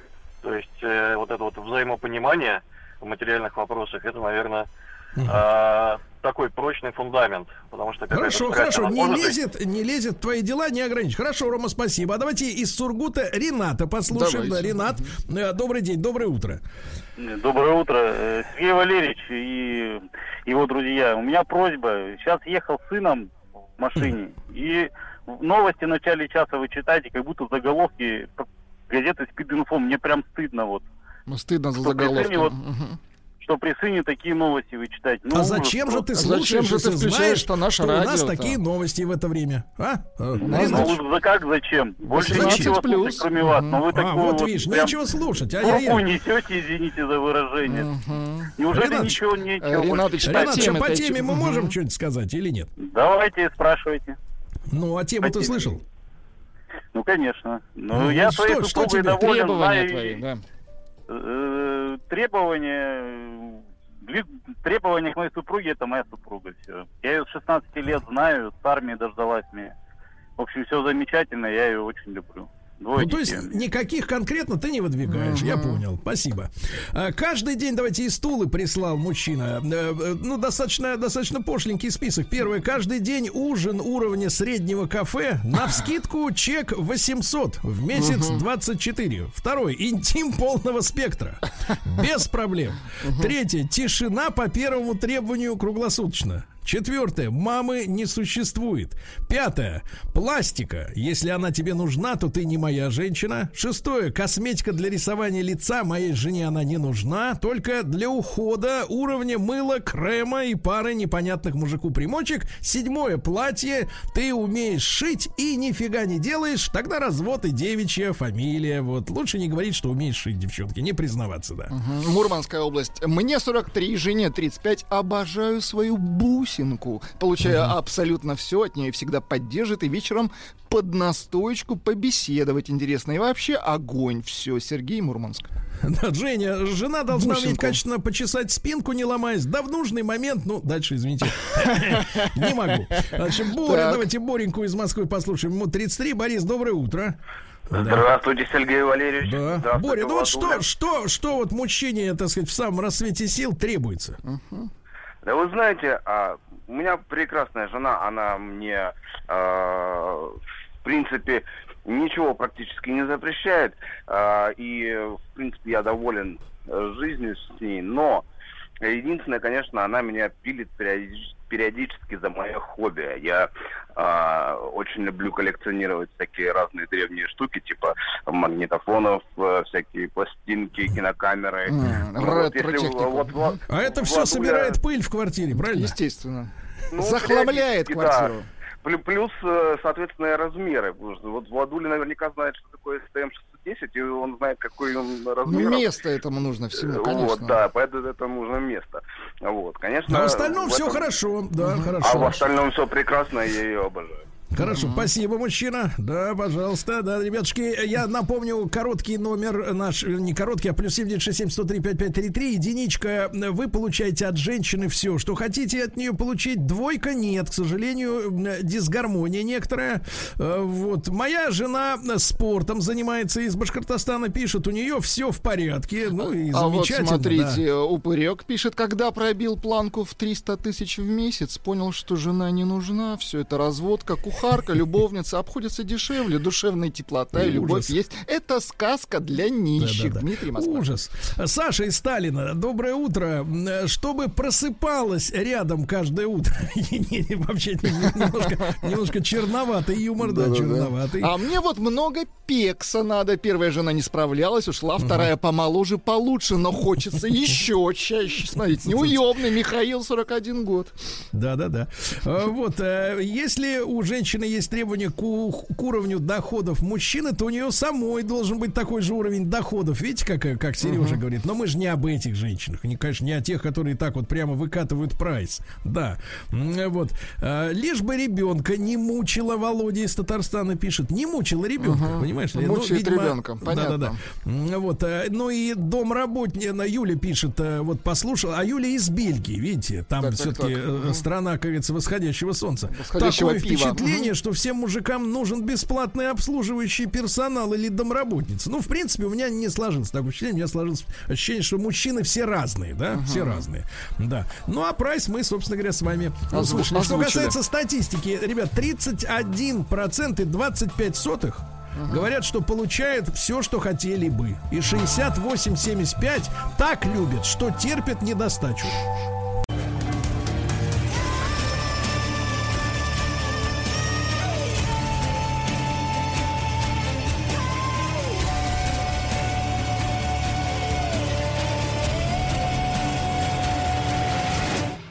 История и болезни.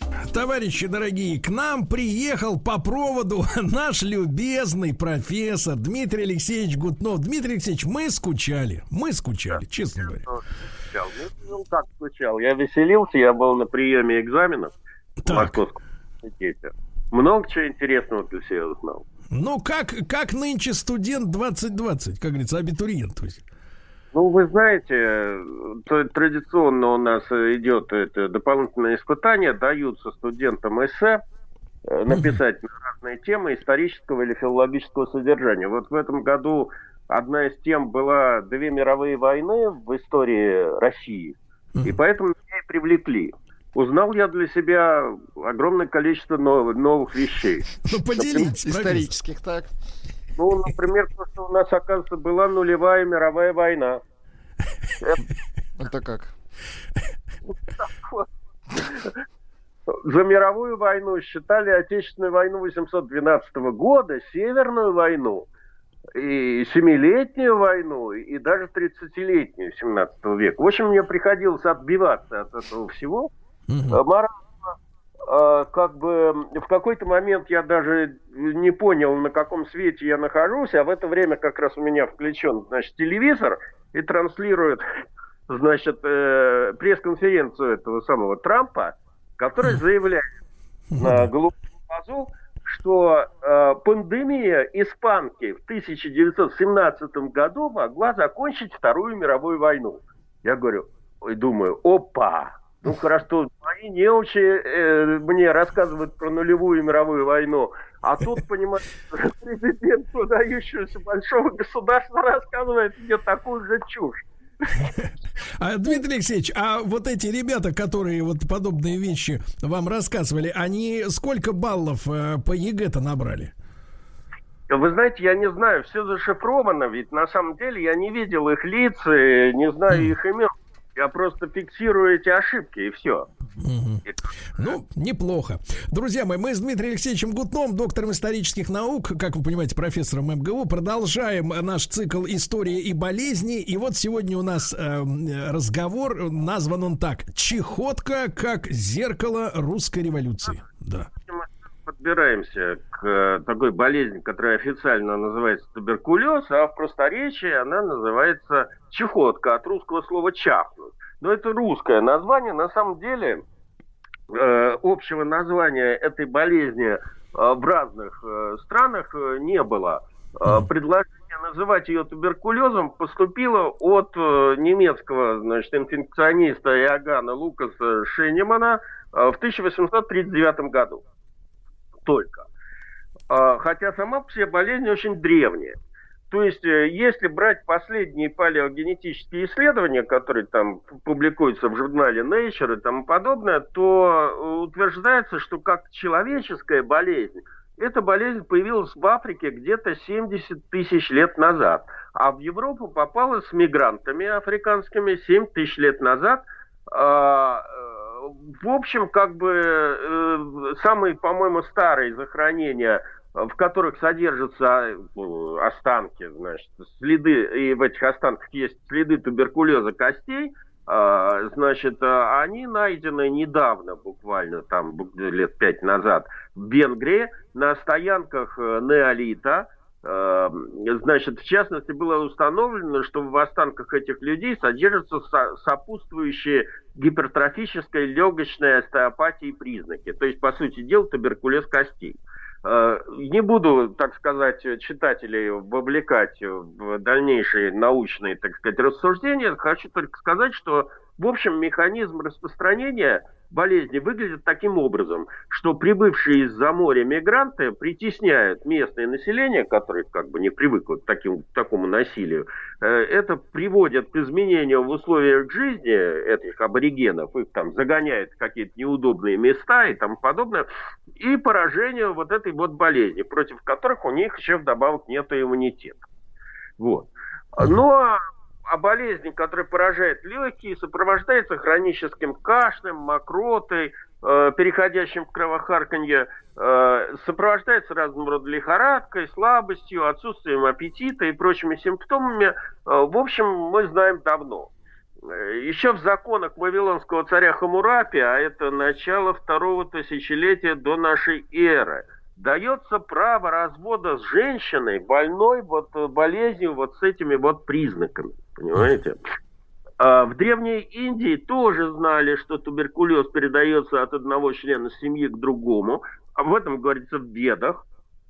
Причем в качестве лечения совершенно справедливо рекомендуют горный воздух, э, значит, там какое-то питание и тому подобное.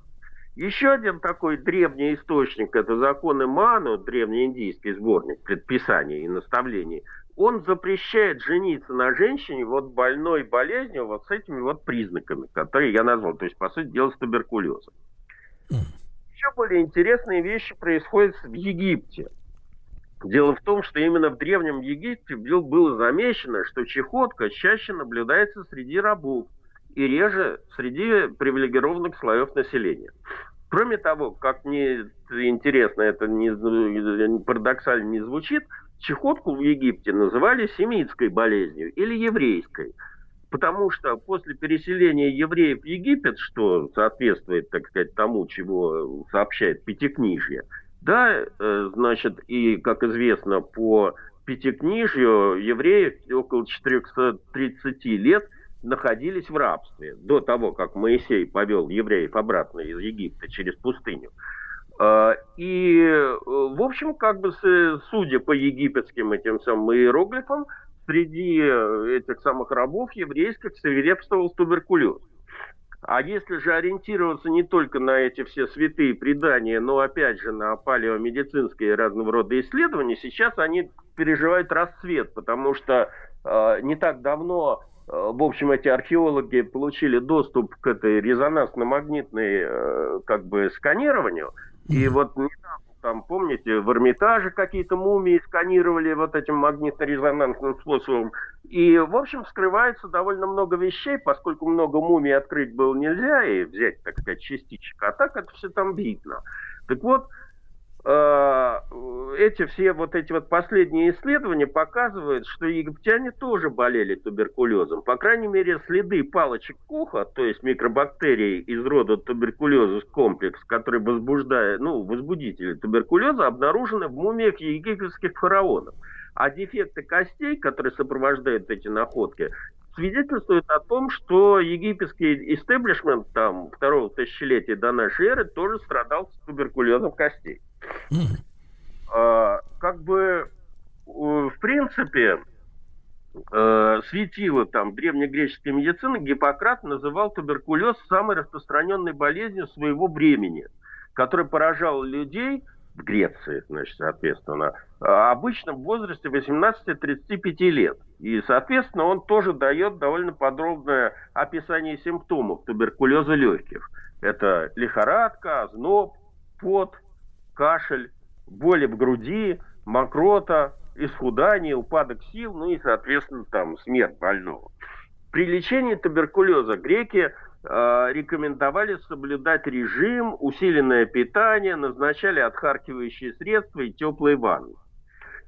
А впервые догадку о том, что туберкулез передается от человека к человеку воздушным кабельным путем, как ни странно, высказал э, еще Авиценна Ибн Сина. Э, в каноне врачебной науки он привел доказательства того, что заболевание это не наследственное, а происходит от испорченного заразного воздуха. И, в общем, довольно долго э, эти миазмы, которые в э, заразные, так сказать, в воздухе содержатся, вот они так и были и считались основной, так сказать, причиной туберкулеза. Естественно, что во времена Средневековья анатомические исследования были запрещены, и вообще, так сказать, э, серьезная медицина была запрещена, кроме схоластической. Поэтому во всех медицинских трактатах отсутствует упоминание об анатомических особенностях больных вот этим заболеванием. А, соответственно, э, у средневековых врачей представление об этой болезни было весьма примитивным. И только, в общем, в XVI веке, после того, как немецкие врачи провели патологоанатомическое исследование легких немецких рудокопов вот, в Рурском бассейне, стало понятно, как эта болезнь убивает человека.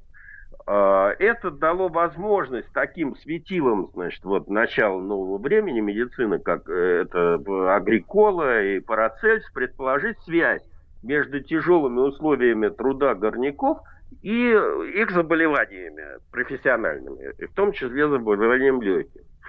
И, собственно говоря, эта идея была раз, уже развита в XVIII веке.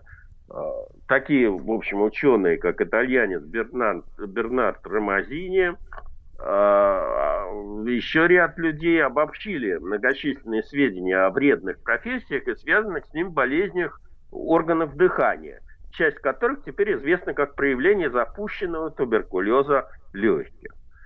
Ну, а первым человеком, который предположил, что тубер... туберкулез вызывается некими микробами, стал выпускник Абердинского университета шотландец Бенджамин Мартин в 1720 году. Он э, был микроскопистом. Э, ему так, значит, э, ну, в это время Левенгук изобрел микроскоп, и это своего рода прорывом. Э, появилось огромное количество людей, которые вслед за Левенбуком строили микроскопы. Э, ну и, соответственно, значит, вот э, этот Мартин увлекся тоже микроскопией и даже описал некие микроорганизмы, увиденные им при исследовании мокроты больных вот этими заболеваниями легких. Тогда это исследование не получило своего развития, Потому что, довольно любопытно, почему это произошло. Левенгук открыл этот весь зоопарк микроскопический, э, то он поверил, что это животные, ну, такие же, как большие животные, только маленькие, и, в общем, как бы не считал, что они э, заразные, несут вред и тому подобное. И поэтому вот это общее такое этическое отношение к этим микроорганизмам, как к творениям, тварям Божьим, так сказать, ничем не вредным для человека, оно повлияло и на отношение к трудам Мартина. И надолго, между прочим, из-за этого человечество, в общем, как бы было лишено защиты от туберкулеза. А, впервые, впервые экспериментально доказал способ заражения туберкулеза именно воздушным капельным путем а, французский врач Жан-Антуа Вильмен в 1865 году. Он, э, так же, как и все его предшественники XVIII века, э, исходил из того, что это болезнь неких коллективов, связанных с тяжелым физическим трудом, военной службой или еще какими-то там, значит, особенностями труда. Ну и он наблюдал матросов на кораблях. То есть замкнутый коллектив, тяжелая работа, связанная в том числе, как мы с вами э, обсуждали в предыдущем цикле, изолированностью от общества, отсутствием витаминов и прочее, и прочее.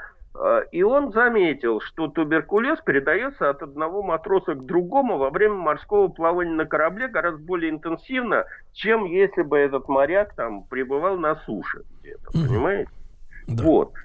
И чтобы заказать заразность инфекции, он собрал мокроту зараженных людей с этих кораблей, поместил в контейнер с морскими свинками. Животные заразились. Ага. Это послужило доказательством того, что это весьма, э, что эта болезнь, как писал, э, значит, Вельмен, весьма летуча, то есть передается по воздуху и заразно. Но то, что он э, проводил эти исследования, это не значит, что в общем, как бы эти данные стали достоянием широкой общественности и были восприняты в медицинской практике. Долгое время и к этому вопросу мы с вами вернемся еще. Эта болезнь считалась не только болезнью, так сказать, э, тяжелых, э, ну, людей с э, тяжелыми условиями труда и жизни, но еще и утонченных натур, понимаете, много чувствующих и тому подобное. Поэтому в середине и в конце 19 века, а, например, была своего рода мода на туберкулез. Ну, туберкулез воспевали там Лермонтов, описывал Тургенев и тому подобное. В общем, это была такая болезнь. Дмитрий Алексеевич, а какая же, погодите, любезный наш друг, связь между тяжелыми работой, работах, так сказать, на рудниках, например, и тонкой душевной организацией поэтом тщедушным? Не, не, не забегайте вперед. Я вам, так сказать, это все объясню чуть попозже. Хорошо. Значит, сейчас мы с вами пройдемся все-таки по тому, как люди дошли до понимания, что туберкулез, в общем, это как бы не только следствие тяжелых условий жизни, но и болезнь, которую надо лечить и можно лечить. А, прошло некоторое время. Первые попытки неудачные лечить туберкулез, кстати говоря, с помощью принудительной вентиляции легких, пневмотракс. А, предприняты были в 1822 году в Англии. Джеймс Карсон был такой человек, опыт оказался неудачным. И пациент, который решился на это дело, скончался. А второй уже удачный опыт так, подобного метода принадлежит итальянцу Карло э, Парлани, Парланини. Э, это уже где-то конец 19 века.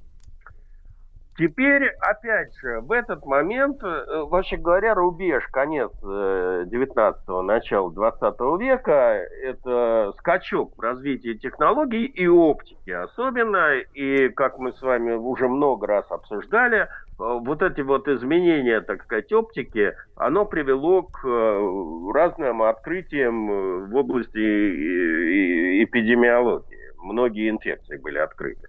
Так вот, открытие возбудителя туберкулеза как раз принадлежит немецкому микробиологу Роберту Коху, который объявил об обнаружении микробактерий, которые носят название микробактериум туберкулезус, названные в честь бациллы Коха. А, а, в 1882 году это произошло официальная наука на самом деле еще долго спорила с Кохом, потому что идея о этой болезни как исключительно социальной, приобретенной из-за тяжелых условий жизни, она еще довольно долго, как бы, позиции ее были сильны, и только в 1905 году э, все сомнения были окончательно развеяны, а сам Кох получил Нобелевскую премию за, за это открытие в области физиологии и медицины. А, э, после этого Кох стал, вы, сразу же встал вопрос о, вакцине, о вакцине, поэтому Кох стал э, работать над выделением чистой культуры вот этого вот вируса, чтобы потом на, этой основании, на этом основании сделать какую-то вакцину. А, значит, ему удалось вызвать, выделить бактерию, вызвать э, то есть э, эту палочку Коха в чистом виде, вызвать туберкулез у подопыт, подопытных животных и получить экстракт туберкулезных культур, который он назвал туберкулин и представил научному сообществу как диагностическое средство при выявлении туберкулеза.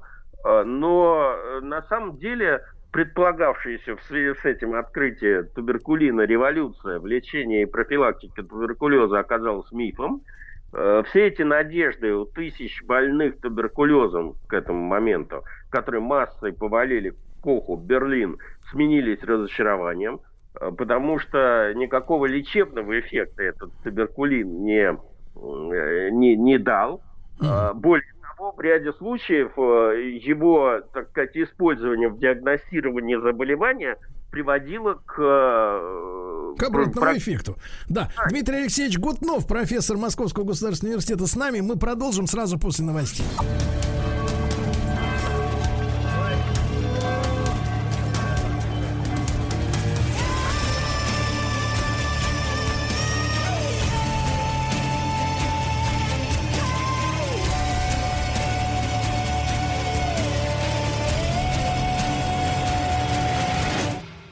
История и болезни.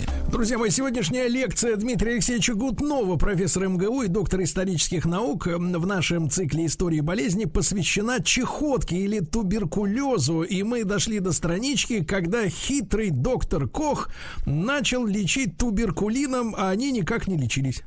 Да, и только в 1919 году французы Кальмет и Герен создали вакцину от туберкулеза, но, естественно, в 19 году никто ее никак не применял, потому что шла война, э, Первая мировая, и впервые, значит, она была опробована во Франции только в 1921 году, и довольно быстро после этого, в 1925 году, Кальмет передал э, эту вакцину в Советский Союз профессору Льву Тарасевичу.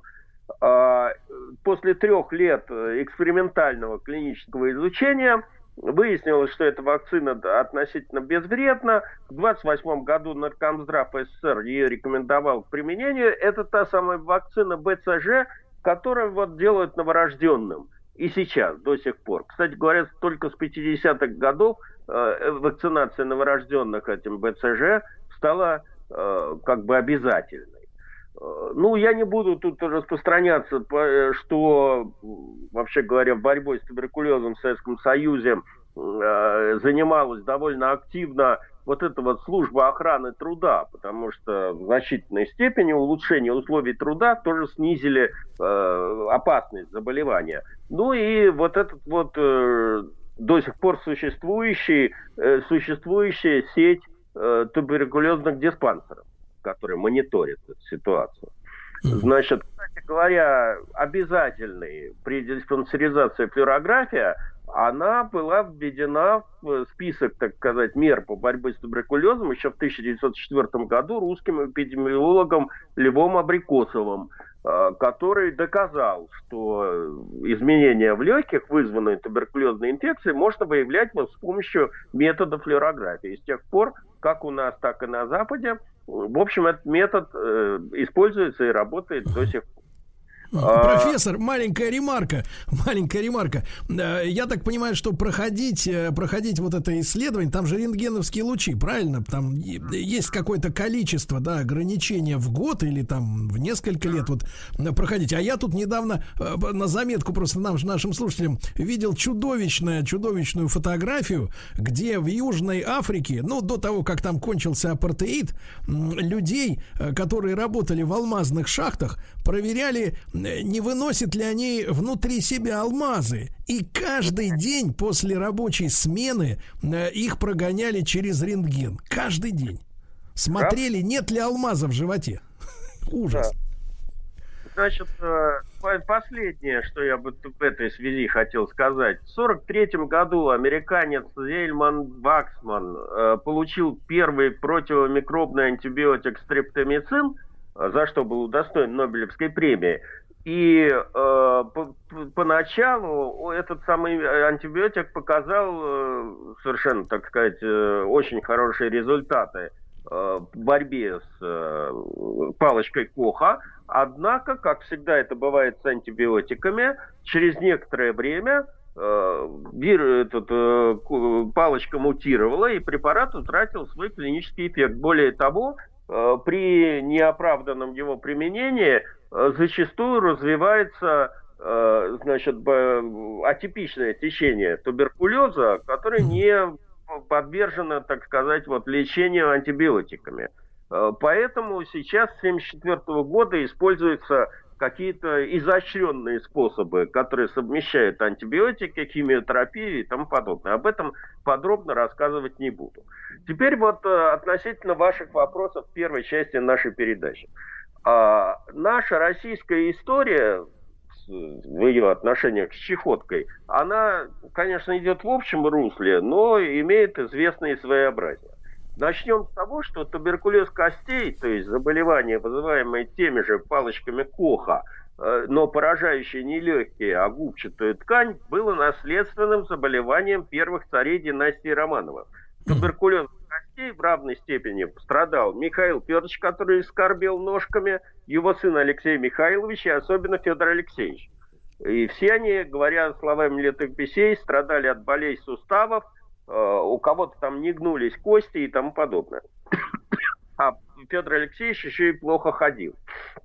И это, естественно, не могло не сказаться на качестве управления такой громадной страной, как Россия, э, где явно выражены всегда были самодержавные традиции, и поэтому ясно, что в этой политической конструкции, чем активнее монарх, э, тем деятельнее возглавляемая им система.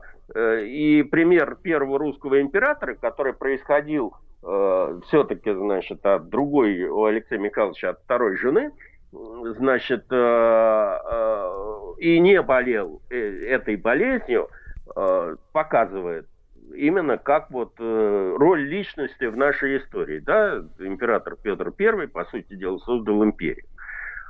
Э, и очень жил очень активной жизнью, чем сокращал, кстати говоря, себе жизнь. Э, можно долго рассуждать на тему о причинах такого положения дел и почему вот эта вот болезнь распространялась у нас в э, царской семье. Тут может быть и климат, и отсутствие витаминов, и тяжелые жилищные условия русских царей – потому что красивые терема с большими окнами в стиле а-ля Русь э, более характерны для иллюстрации русских сказок художника Билибина, нежели соответствуют реальному положению дел. Кто хочет окунуться в условиях жизни русских монархов до Петровской эпохи, предлагаю съездить в Коломенское, где по обмерам XVIII века воссоздан вот этот вот деревянный дворец Алексея Михайловича. Э, и кто там был, знает, его интерьеры это довольно небольшие пространства, невысокие потолки, низкие притолки, э, маленькие не открывающиеся окна, потому что тепло надо было беречь. Э, свинцовый пол в бане, это меня просто умилило, как бы. Сейчас ни, ни в какой ворота не лезет. Ну, Дмитрий Алексеевич, а пол-то перестелили хоть часто? Нет, а зачем? Он же как баня не используется, туда народ вводит просто. Ну, там деревянный настил лежит там, где люди должны ходить. Как. Ну, вот и все. Вот, значит, э, для широкого распространения туберкулеза, конечно, были созданы идеальные условия на русских фабриках. Не то, чтобы там господствовала какая-то особенная антисанитария, но до революции крепостных, в том числе посесенных крестьян, то есть которые на фабриках работали, владельцы этих учреждений просто не считали за людей. И, соответственно, условия труда на этих фабриках были соответствующие. А после отмены крепостного права э, какие-то законы, которые как-то минимально охраняли здоровье рабочих, были приняты только после знаменитой Морозовской стачки, а это 1885 год.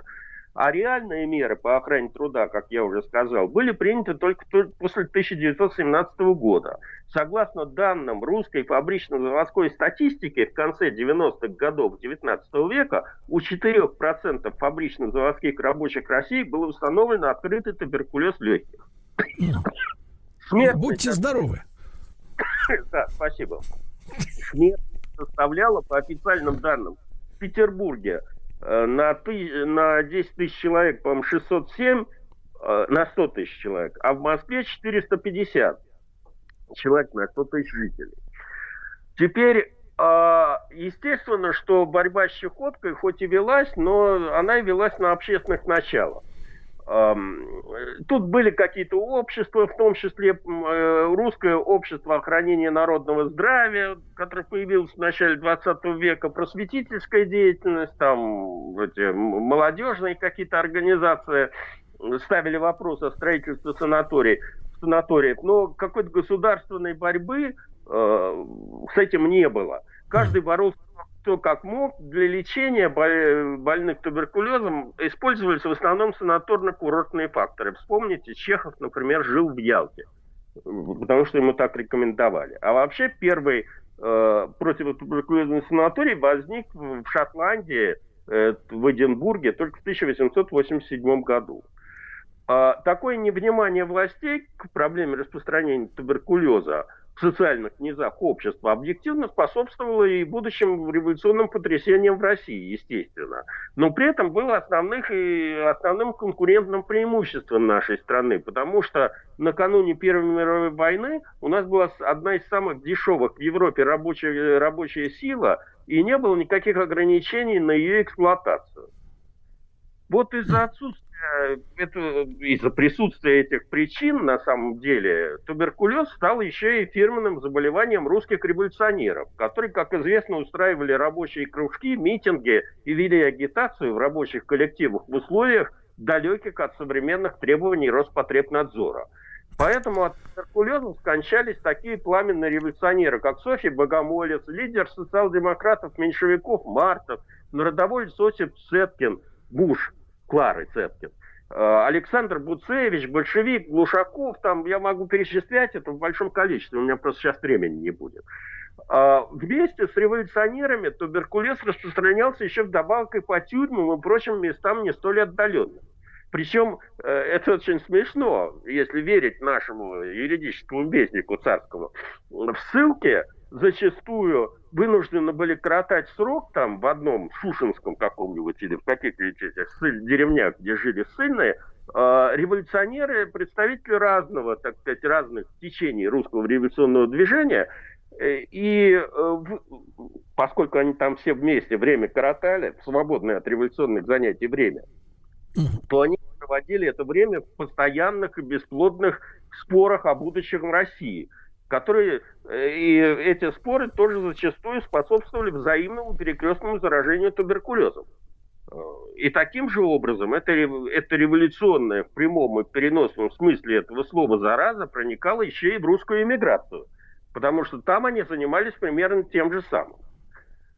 Э, любопытно, но еще одной социально-профессиональной группой, среди которых было много больных туберкулезом, были русские писатели. Вот. Ну, если, скажем, какой-нибудь неистовый Писарен Белинский, Николай Добролюбов или классик украинской литературы Леся Украинка частично, э, частенько, э, в общем, как бы оказывались в студенческих революционных кружках, где могли подхватить эту заразу, то, скажем, какой-нибудь Александр Писарев, хотя и считался либералом, но в откровенно антиправительственном общественных собраниях замечен не был. То есть, Я Дмитрий Алексеевич, Дмитрий Алексеевич, не всех просто писателей, получается, туберкулез-то брал, а именно либерального, как говорится, революционного толка.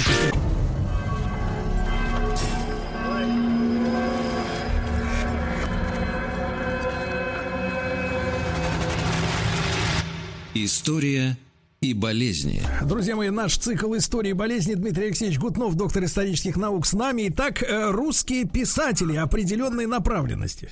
Насчет вашей реплики. Я могу выдвинуть две версии на этот счет. Первое. А, можно предположить, что литературные салоны 19 века по степени своей эпидемиологической опасности для их участников были сопоставимы с революционными кружками.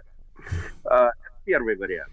Второй вариант объяснения заключается в том, что поскольку государственной системы борьбы с туберкулезом до революции не было, то долгое время туберкулез в обществе не считался заразной болезнью. Это приводило к тому, что, например, в распространившихся э, в Европе э, противотуберкулезных санаториях белье умерших от туберкулеза пациентов не уничтожали, а использовали повторно. Более того, в момент ремиссии больные чехоткой легко отказывались от изоляции и посещали там рестораны, театры и прочие публичные места. И вообще, как я уже вам сказал в начале передачи, вплоть до начала 20 века э, эта болезнь в некоторых кругах считалась болезнью утонченных и страдающих натур. Некоторые девушки даже специально, чтобы косить под чехоточных, пили разбавленный уксус для того, чтобы у них кожа была соответствующая. Ну и писатели, революционеры все страдали за народ. А сама чехотка превратилась в такую романтическую болезнь, которую описывали Лермонтов, Герцен, Тургенев и многие другие авторы. А, значит, э, в какой-то момент среди продвинутой прогрессивной молодежи, как сейчас говорят, считалось, что если ты бледный, кашляешь кровью, и у тебя начался бред, то ты крут, почти как идеал революционера. Понимаете? Вот. Да. Но что я хотел сказать, несмотря на все то, что в 20 веке, в общем, туберкулез, по крайней мере, в развитых странах, в основном был побежден, но он и сегодня с нами. И причина, в общем, все та же. Остается немало мест, где люди и работают на вредных производствах, и живут в антисанитарных, скученных условиях, и лишены элементарных возможностей в плане, в плане личной и общественной гигиены. Поэтому, в принципе, условия для существования возбудителей туберкулеза сохраняются. И, значит, ну, еще одной э, причиной живучести этой болезни является то обстоятельство, что треть населения планеты, как считает ВОЗ, э, имеет в организме латентный, то есть неактивный туберкулез. И он никак себя на протяжении жизни не проявляет, но при известных обстоятельствах, там, смена климата, э, условий жизни и тому подобное, может перейти в активную фазу и начать разрушать организм и инфицировать других. Поэтому я еще и призываю всех в конце передачи бросить курить, потому что курение у людей с латентной формой туберкулеза является своего рода триггером. Строго говоря, по статистике ВОЗ, риск возникновения туберкулеза у курильщиков в два с половиной раза выше, чем не у курящих людей. Дмитрий Алексеевич, а какие-то профилактические-то меры есть? Может, э, пить что-нибудь, так, витамины какие-нибудь? Ну, э, нет, следить за... Регулярно проходить диспансеризацию, делать ту самую флюорографию, о которой мы говорили. В случае недомогания обращаться к врачу. Только так, в основном. Вот. А, э, если вы, ну, в Российской Федерации, по, по последним стат данным, а заболеваемость туберкулезом снижается приблизительно с 2005 года, в среднем на 6% в год. А, благодаря сложившейся еще с советских времен вот этой вот инфраструктуре противотуберкулезной. Потому что у нас один из самых широких сохраняется до сих пор охватов лечения – до 87% э, территории страны вот эти вот туберкулезные как бы диспансеры присутствуют. Причем лечение это осуществляется как бы за государственный счет по медицинской страховке. Хотя расслабляться рано, потому что по статистике ежегодно в России фиксируется примерно 100 тысяч случаев вот первичного заболевания чехоткой. Э, и если этим не заниматься, то, в общем, это грозит э, большими неприятностями. Из них, из 100 тысяч случаев, где-то 40 тысяч случаев вот это вот атипичного течения этой болезни, которая не лечится антибиотиками. Mm-hmm. Вот. И это требует какие-то резервные противотуберкулезные способы лечения. Вот, собственно, все, что я сегодня успеваю вам рассказать. Угу. Дмитрий Алексеевич, ну не знаю, вот, э, так сказать, э, как-то, да, конечно. Э, нам с вами, людям за 40, теперь положен специальный день в году оплачиваемый для, так сказать, полного обследования организма. Бесплатно, да. Да, не надо, так сказать, пренебрегать своим здоровьем.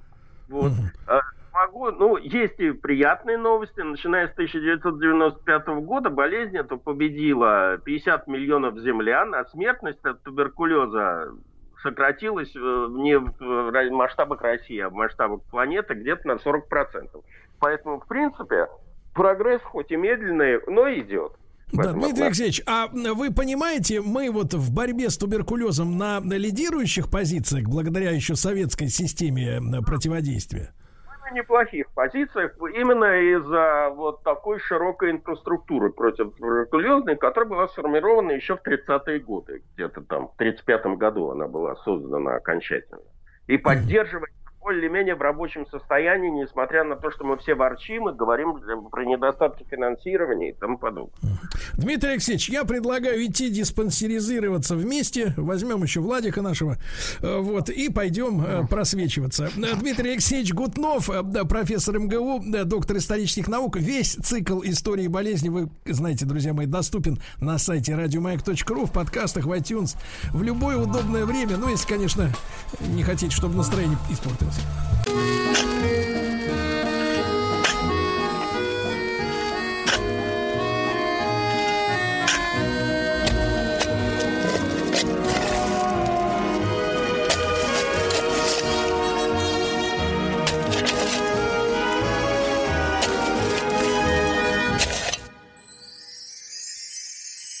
Докопались.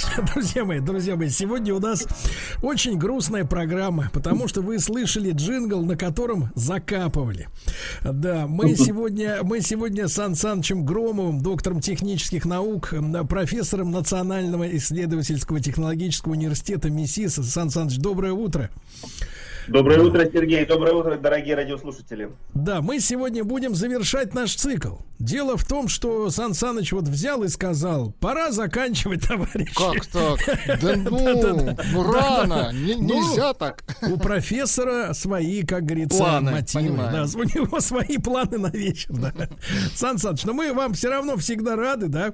Э, Вот. И несмотря на то, что э, наша, э, так сказать, технологичная, химичная, как говорится, программа местами была похожа на все это время с вами э, на, так сказать, э, альтернативные методы лечения э, недугов, но тем не менее вы очень полюбились нашей аудитории. И, Сан Саныч, вот перед тем, как мы перейдем к обещанной вами теме, а именно сегодня у нас будет разговор об азоте, а его полны, полным-полно вокруг нас, товарищи, 78, по-моему, процентов, да, в воздухе.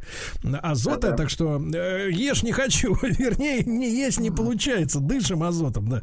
Так вот, Сан Саныч, вот в нашем предыдущем часе ваш коллега тоже профессор Гутнов. Вот, Дмитрий Алексеевич э, рассказывал нам сегодня, да, историк про э, борьбу с чехоткой, с туберкулезом и рассказывал про нравы э, революционеров. Э, ну, естественно, в период Российской империи, да, конец 19 века, начало 20-го, м, когда государственные программы борьбы с туберкулезом не было, а среди всяких поэтов, декадантов, э, революционной общественности, повторюсь, было даже модным быть похожими на, ре- на революционеров, э, которые скитались по каторгам, естественно, заражались там туберкулезом. И девушки, сказал э, наш профессор Гутнов, э, девушки для того, чтобы соответствовать, как говорится, тренду и, значит, выдерживать стилистику внешнюю, э, пили раствор уксуса, чтобы, вот, но правда профессор не, не, не, это самое, не, не уточнил, э, к какому внешнему эффекту приводит регулярное, э, как говорится, подкисление, чем мы с вами тут занимаемся уже несколько месяцев, да? А, то есть вот э, они что, да, хотели вызвать бледность лица какую-то вот при, этой, при помощи нашего любимого раствора? Не знаю, Сергей, об этом факте я, к сожалению, ничего не могу сказать. Но э, таких курьезных случаев в истории много. Вот, скажем, еще более древние, когда, знаете, были порки введены. И когда человека пороли, а потом раны солью поливали. Так вот, оказывается, от соли-то раны быстрее заживали. И, э, потому что соль способствует заживлению, она в крови у нас есть. И поэтому поливать раны солью было не только не вредно, но даже и полезно. То есть, Ну, что когда, когда наш я не знаю. Да, Александр Александрович, то есть, когда наш эм, певец Добрынин, значит, поет не соль мне, не сыпь Не соль сыпь. на рану, так он, понимаешь ли, только продлевает агонию, правильно? Он э, поет неверно. Нужно сыпать соль на рану. Более того, Чтоб зажила. если Нет, вы- давайте так. Да, ты да, да. сыпь мне Если вы соль на рану. Ты сыпь. прикладывать, у вас процесс заживления будет намного быстрее.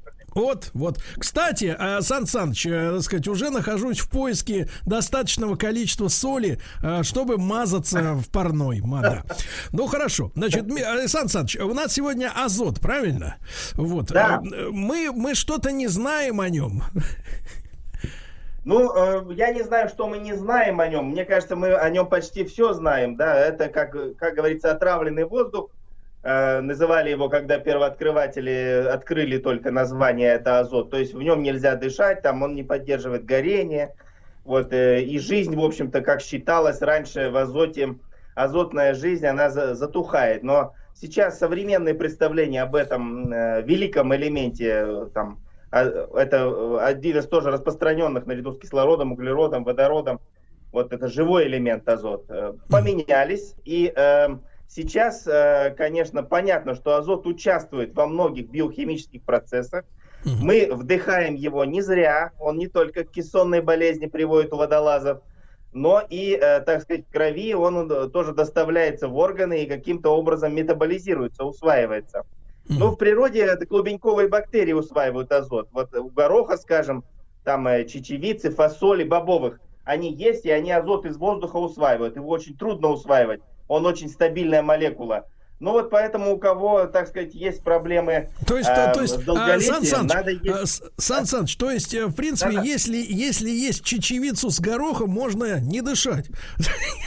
Да, примерно, Сергей. То есть продолжительность жизни, когда появились бобовые, увеличилась в два раза. Когда люди стали есть бобовые, то есть азот, возможно, из-за азота, то стали жить дольше. Ведь продолжительность жизни была 40 лет, а у египтян 25 лет у древних.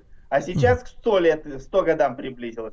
Вот это как раз случилось, когда люди активно стали бобовые в пищу. Мгм. Сан Саныч, а вот, эм, соответственно, на память, э, когда вот это слово уже несколько раз слышишь, азот, азот, азот, помню из репортажей, как говорится, э, про сельскую жизнь, азотные удобрения. Да. Азотные удобрения необходимы, потому что растениям необходим связанный азот. Не атмосферный, они его не могут усваивать, а именно связанный. Поэтому природа вот э, плохо его связывает, и нужно добавлять азотные удобрения в почву. Когда-то, когда не было способа Габера, э, получения э, аммиака из водорода и азота, применяли чилийскую селитру, так называемая. Только из Чили возили, нитрат калия. И им, э, как говорится, посыпали, удобряли, выяснили, что он полезен. Ну, а сейчас азот синтезируют связанный легко. Сан Саныч, а для- почему он так важен для вот э, удобрения почвы и не может ли быть м, азотного, как говорится, перенасыщения? То есть когда, потому что э, мы же привыкли, что не все удобрения полезны. Вот, например, дихлоф, нет, дихлофос это другое. Для других, да. Нет, ДДТ, вот, ДДТ, ДДТ, да. ДДТ, по- Не очень полезно. А вот азот, он может быть, ну, вот как перебор, как говорится, с ним. Может, может. Более того, вот э, особенно э, применяют арбузы, вот, э, скажем, бахчевые культуры. Если там их селитрой накачивают или э, помидоры, да, то получается вот это вот нитраты, так называемые нитраты в растениях. И есть даже люди некоторые, которые чувствуют запах. Говорят, Захожу в этот арбузный магазин, запах нитратов сразу чувствую и думаю еще покупать или нет здесь арбузы. Но сейчас, конечно, арбузы уже хорошие, уже можно брать. Сан Саныч, а вот вы употребили, употребили слово нитратный. Помните, когда у нас началась э, перестройка адская, вот там 20, там 35 лет назад, да, ну, в общем-то, э, журналисты в поисках, э, что надо еще исправить, да, бросились охотиться на нитраты, нитриты, значит, э, репортажи о том, что эта гадость приводит к непо- непоправимым последствиям, оно все пошло по центральным каналам и по, и по местным. Люди ходили с какими-то вот этими э, анализаторами какими-то, которые всаживали, значит, в каждый помидор, там, я не знаю, в каждый огурец, измеряли эти нитриты, нитраты. Вот об этом расскажите, пожалуйста. Да-да-да, то есть, э, ну, как всегда, Сергей, то есть нитраты были всегда, но мы научились их регистрировать и считаем, что это открытие какое-то. На самом деле нитратами посыпали удобрениями очень давно.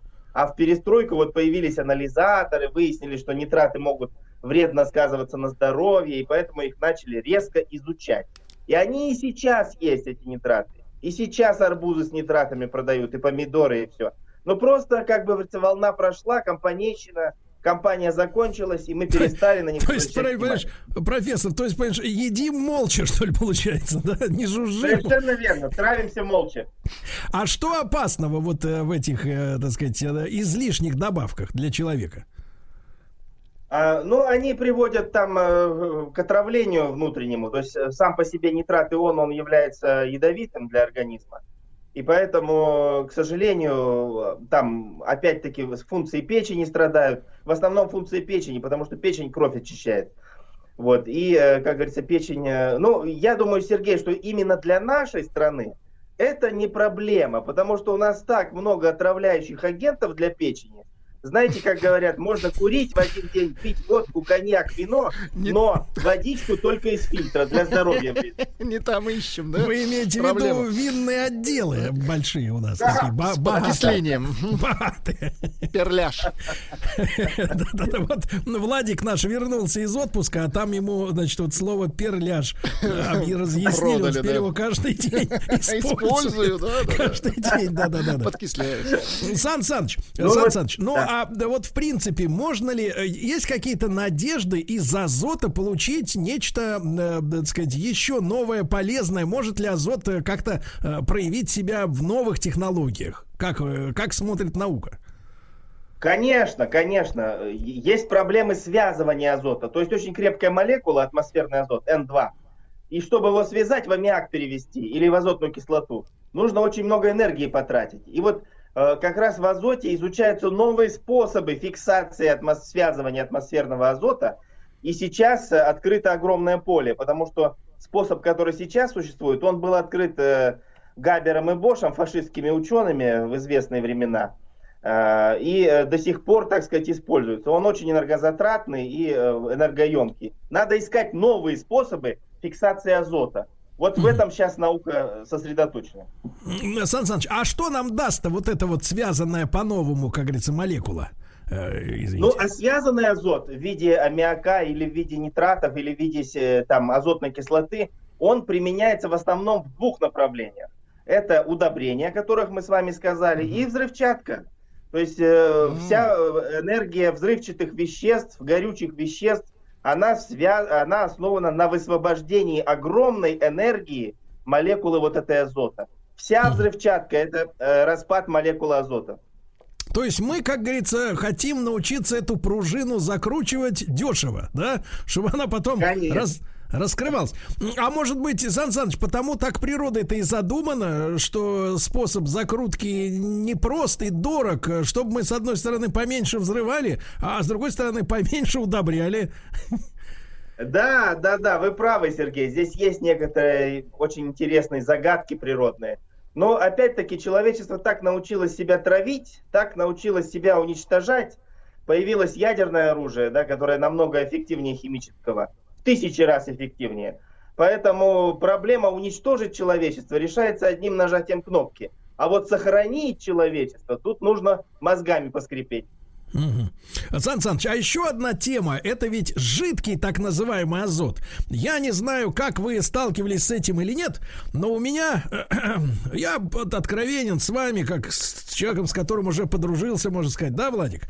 Точно, Ну вот, да. За время наших программ. И вы знаете, было одно время у меня, я просто рассказываю реальную историю, когда у меня был перебой, вот, э, так сказать, в общении перебой, ну, в пикантном, скажем так.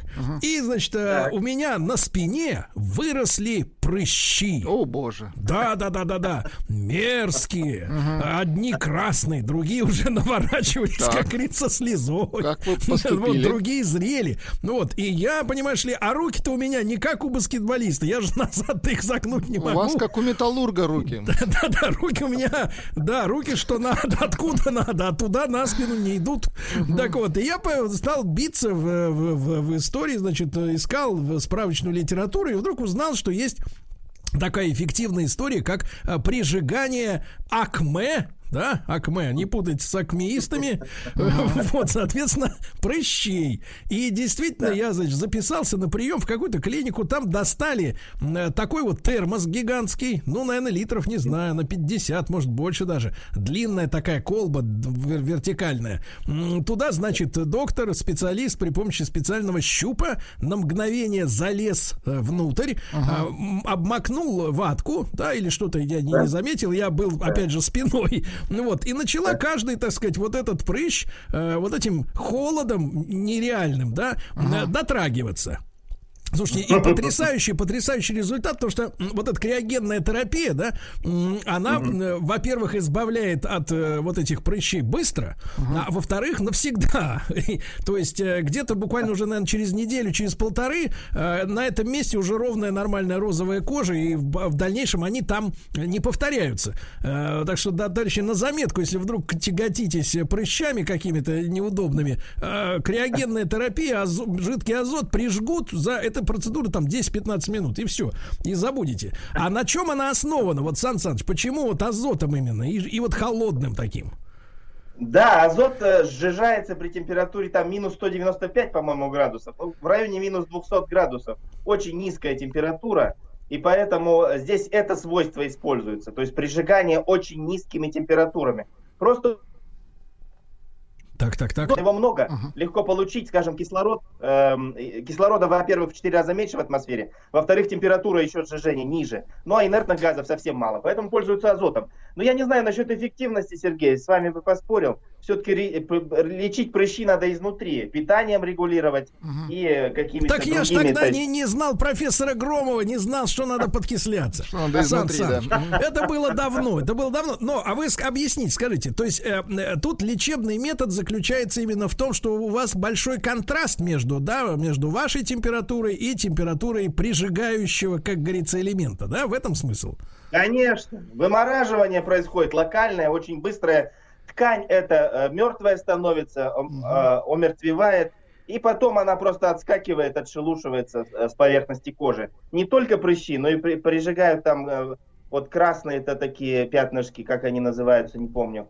А, и, в общем, много есть э, лечения кожных болезней, прижигания вот этих вот криво-прижигания. Ну, я не знаю, говорю насчет эффективности, здесь я не могу четко. Сан Саныч, ну а вот э, с другой стороны, кажется, что, например, паяльником-то еще дешевле. Если нужна разница в температурах, да, ты берешь его родимого, как в 90-е, Нет, если нужны ответы, Сергей, да, накаливаешь, накаливаешь, да, дешевле. И, соответственно, прижигаешь. Почему? Вот смотрите, ведь, ведь разница температур-то, ну, сопоставима, да, там 200 градусов, э, там даже человеческое тело получается 36,6, еще плюс 200, да. 236 градусов разницы, да? А почему мы, так сказать, не, не огнем? Почему тогда повреждение кожи а, при помощи замороженных, как говорится, продуктов, да, меньше, чем, а, ну, я представляю, какая травма была бы, если реально паяльником Но они даже прижигали. визуально, да, меньше видны.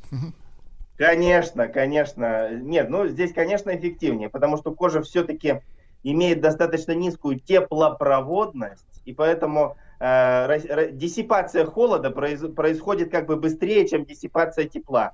Ну и потом диссипация тепла это не очень приятная процедура, когда тебя каленым железом, да, угу. прижигают. Ну, может, это как бы просто из литературы наносное, знаешь, там, ну, средние века, там какие-то пытки, вот, а криоген типа... А на самом деле новое, получали удовольствие, да? Но, но, новое такое дело продвинутое. Вот, и серьезно, Сан Саныч, ну нет, я, конечно, с вами полностью согласен относительно того, что надо консультироваться с диетологами, там вот эти врачи-пищеварители, они все очень важны, но еще раз скажу, ребята, очень простой и эффективный метод. Реально, главное, что они после этого на этом, на этих других местах появляются. А здесь уже, вот здесь уже не появляются, да.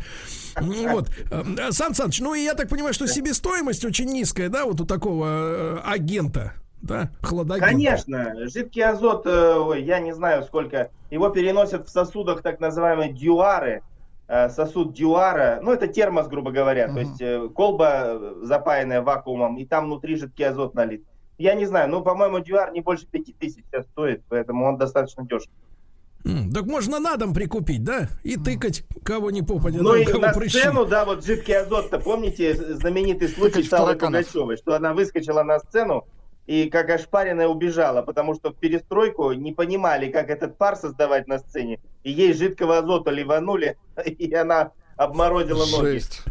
Вот, ничего смешного, кстати, Владик, не надо. Да, никто и не смеется. Александр Александрович ну, Громов, что? доктор технических наук, с нами, товарищи. Мы сегодня об азоте говорим. Э, если у вас есть вопросы по поводу этого газа, пожалуйста, вы знаете наш WhatsApp.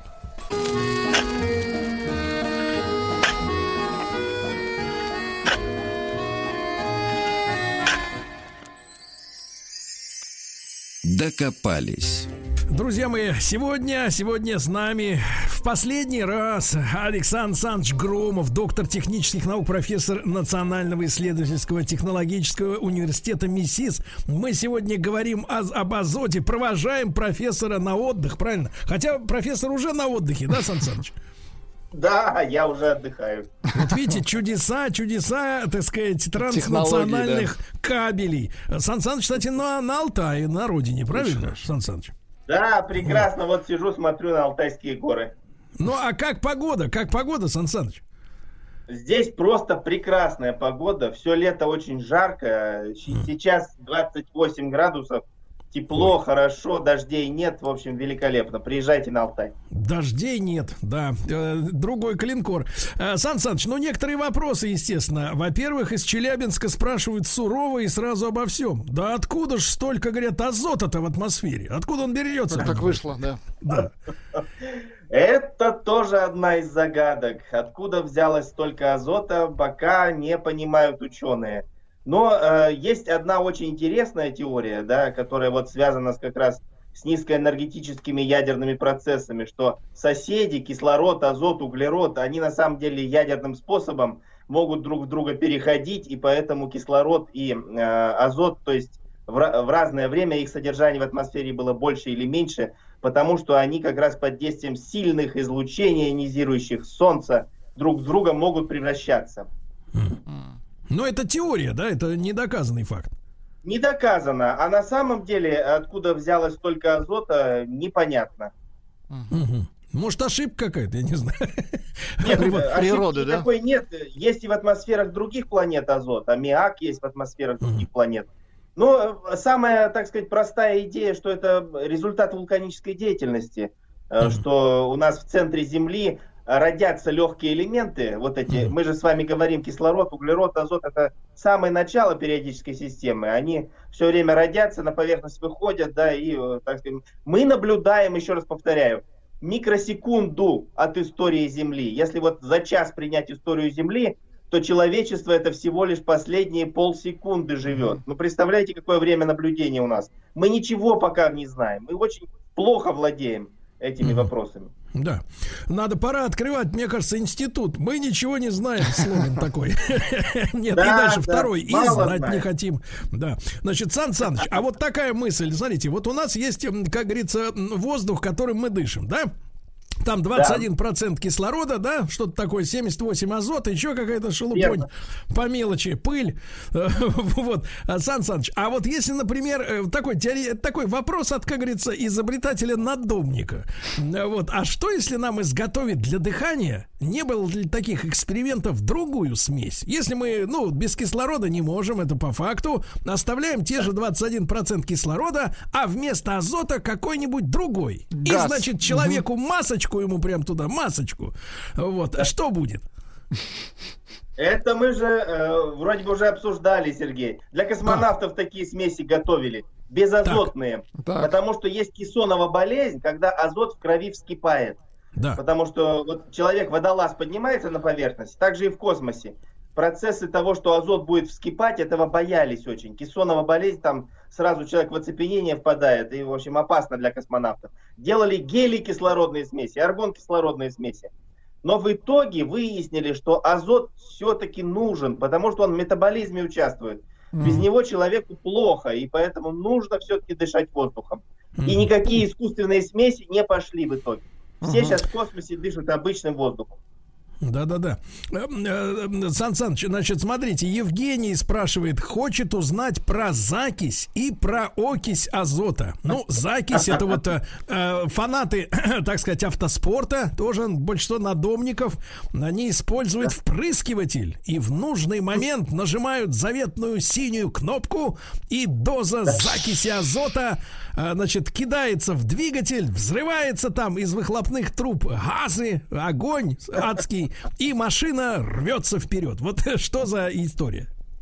Это еще самое безобидное применение закиси азота, а в, в обиходе ее называют веселящий газ N2O. Э, и, и вот эта закись азота, это, э, ну, действительно используется в качестве окислителя дополнительного в автомобилях, баллоны с э, этим веселящим газом. Но самое ее использование это, это вот э, известный вам метод, Сергей, в клубах, да, когда... Вы имеете в виду клубную надувают... культуру?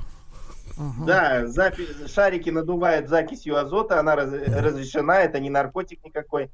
И человек впадает вот в некое веселое состояние какое-то время, сходное с опьянением. Погодите, погодите, профессор, а как это, это вот только у нас не запрещено или вообще нигде? Нигде не запрещено. Закисью азота очень давно люди баловались, с тех пор, как ее изобрели и в промышленных масштабах научились получать. Но мне кажется, в клубе и так весело. Зачем еще веселиться больше? А вот, а, соответственно, с грустными мордами туда не ходят. А вот, Сан Саныч, а, а какая технология действия-то на организм? Э, э, здесь э, опьянение, бывает и азотное опьянение, да, если слишком много азота в воздухе, то человек, у него вот это воздействие на мозг то же самое. У всех, собственно говоря, наркотических веществ, включая вот эти большие концентрации газов, азотное опьянение, кислородное опьянение. Гелевое опьянение бывает. Но вот закись азота это самое эффективное. То есть она простенькая, да, мало нужно там буквально один вдох делаешь и сразу уносишь, что называется. Вам верю, Поэтому... Сан Саныч, вам верю. А, Сан Саныч, да. но на самом деле это страшная история, потому что я вспоминаю, поскольку новости мониторю ежедневно, э, по-моему, это где-то год назад произошло, а может быть, чуть больше уже, так время несется быстро. В Питере, э, на Невском, по-моему, был, была кошмарная история, когда э, ехал чувачок ДТП, на, да? на BMW, да, по-моему, на, на джипе uh-huh. на каком-то или на легковушке. Ну и, соответственно, говорит, в показаниях говорил, что он глотнул этого вот этого э, Шарика. газа.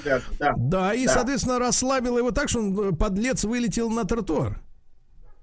К сожалению, ну, здесь, понимаете, вот последний случай с Ефремовым, да, нельзя ездить пьяным за рулем. И под какими-то либо... Если выпил, ну какая проблема такси? Сейчас в любой провинции, вот в Алтайской провинции, э, Яндекс Такси дешево стоит, но если вы не хотите Яндекс, вы, вызовите такси дорогое какое-нибудь, элитное, и поезжайте. Ну зачем подвергать себя опасности это, и других, самое главное? Это безусловно, это безусловно. Но просто стра- странно, что эта вещь, смотрите, у нас на алкоголе есть акцизные марки, да, каждая бутылка, как говорится, сканируется, да, э, вот, да. И, и вина, и водки, и все, что хочешь. А вот э, наркотики, это уголовное дело. А закись, понимаешь, никак. А шарики, да, никак, в свободном да, обороте. Да. Она пока не дошла еще законодательно законодательно ее использование не регламентировано. Ну, может быть, пора задуматься.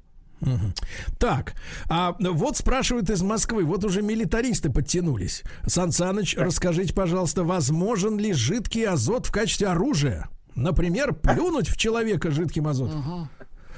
А тот отшелушивается. Конечно, возможен. А Но э, если, если говорить про плюнуть, то про эффективнее всего песок в кармане носить, да, бросил в глаза и противник на, на какое-то время выведен из строя. Вот, э, жидкий азот, да, им можно заморозить, и мы же помним этот вот э, самый страшный случай, когда генерал Карпышев в годы Великой Отечественной да, войны да. его фашисты льдом обливали, да, и заморозили прямо тело. То есть, если упасть, скажем, в яму с жидким азотом, то ты очень быстро замерзаешь, и, конечно, смерть наступает довольно быстро. Опасно это. Но я имею в виду, может быть, метать какие-то аз- азотные эти самые, ну, Нет, в качестве, здесь в качестве оружия используется другое, понимаете? Тут используется энергия молекулы азота. Нитроглицерин, э, тринитротолуол, там, тротил, октоген, гексоген. Это все азотистые соединения. И э, когда они распадаются, сгорают, то выделяется огромная энергия, азот в молекулярную форму переходит, и вот э, образуется взрыв. Кстати, кстати, о, Сан Саныч, а мы сейчас с вами выйдем на актуалочку. А, то, что в Ливане-то произошло. Вот этот склад. Да, был. да, да. Склад. Да. Причем, я так понимаю, что специалисты говорят, что это все байда. Не может он сам по себе взорваться. Даже если там рядом будешь, э, так сказать, сварка, сварочным аппаратом э, шарудить, все равно он не взрывается. То есть это должен был быть какой-то взрыватель специальный, да, чтобы вот такую массу поднять на воздух. Ну, э, я не знаю, какие там были условия хранения. Предполагаю, что там было очень сухо. Селитру нужно хранить, когда поливать водой, чтобы она была безопасной. Uh-huh. А там, видимо, она пролежала 20 лет, слежалась, накопились дефекты. Было очень сухо, жарко. Ну и доста... я не знаю, спичкой, наверное, вряд ли, конечно, но, скажем, какой-нибудь хлопок небольшой или там проводка где-то выстрелила – и могло это все сдетонировать. Ну, Сан Саныч, мы, как говорится, материалисты, э, так сказать, в это не верим. Не, по последним данным, э, люди-то готовились заранее. То есть, я так э, читаю материалы, э, говорят, что чуть ли не в 2014 году, там, или еще раньше этого даже, э, зафрактовали, да. зафрактовали уже погибший фактически сухогруз, э, купили за какие-то копейки сухогруз, который официально был грузинским там или еще каким-то, отвезли туда, mm-hmm. все это распределили как следует. Хотя по официальной версии он должен был идти э, в Южную Америку. Но Э, сухогруз э, стоил настолько дешево, что он, в принципе, туда бы не дошел физически, то есть он утонул бы. Ну, вот, то есть такая бомба заложена заранее. То есть, видите, люди просчитывают какие-то вещи гораздо-гораздо дальше, чем э, мы с вами можем предположить, да. Ну и реально, вот многие утверждают, что само бы, конечно, не, не, не, не взорвалось, не сдетонировало бы. Вот. Конечно, Значит... детонатор нужен. Нужен какой-то обязательно толчок, спичечка, но не спичечка здесь маленький хлопок или маленькая искра, этого было бы достаточно, я думаю. Да, Сан Саныч, ну а что касается вот охранения, значит, азота обязательно сопряжено с поливанием водой, да? Селитры, а он... да, там селитры. аммиачная селитра взорвалась. Так она, получается, при этом э, водой-то, если ее поливать, она же будет, как говорится, растворяться да утекать. Деньги на ветер. Ну, взбрызгивать, не, не так, что заливать прямо водой. Конечно, она растворяется, она же в воде растворяется. Удобрение-то, иначе бы, если ее не сыпали, если бы она в воде не растворялась. Mm-hmm. Она водорастворимая. Но тут я говорю про безопасность хранения. То есть, когда взрывчатка, а аммиачная селитра это взрывчатка, все равно, она и удобрение, и взрывчатка, высыхает, и хранится годами, слеживается. Это самые благоприятные условия для ее взрыва.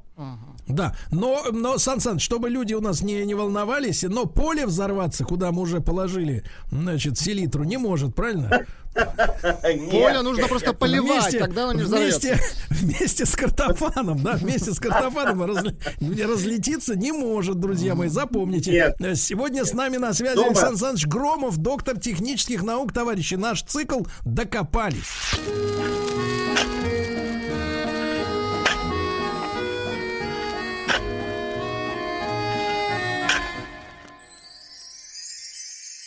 Докопались. Ну, друзья мои, что же, грустит наша лопата, которой мы... Ну, мне кажется, по моим ощущениям, мы КамАЗа 2 где-то 9 тоннах выкопали за это время. В принципе, да, прокопали.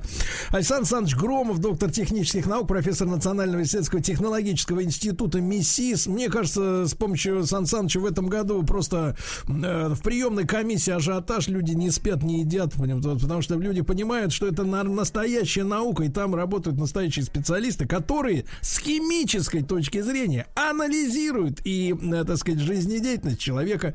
Вот, Сан Саныч, э, вот оправда ли, что вот в градуснике, ну, от которых мы почти уже отказались, те самые градусники, да, которые под мышку хлоп, И там температура, да. что там помимо ртути, как раз вот в этой трубочке-то маленькой, зелененькой, да, там еще и как раз именно азот. А, и почему он? Э, правда, потому что э, азот это инертный газ, и многие химические процессы в азоте не идут. Э, и поэтому закачивают вот там, где, скажем, нужно, чтобы кислород, убирают кислород. Это нужно для того, чтобы убрать кислород. Ртуть все равно подокисляется, да, и образуется вот эта красная киноварь, о которой мы с вами говорили, красные ворота на Алтае, помните, в одной да, из да, первых да. передач. Вы там аккуратнее вот, на Алтае. Да, да, и, и, и поэтому добавляют азот в, не только вот в ртутные термометры, но вообще во многие приборы для того, чтобы просто не окислялись контакты в азоте, э, эти процессы все не, не происходят.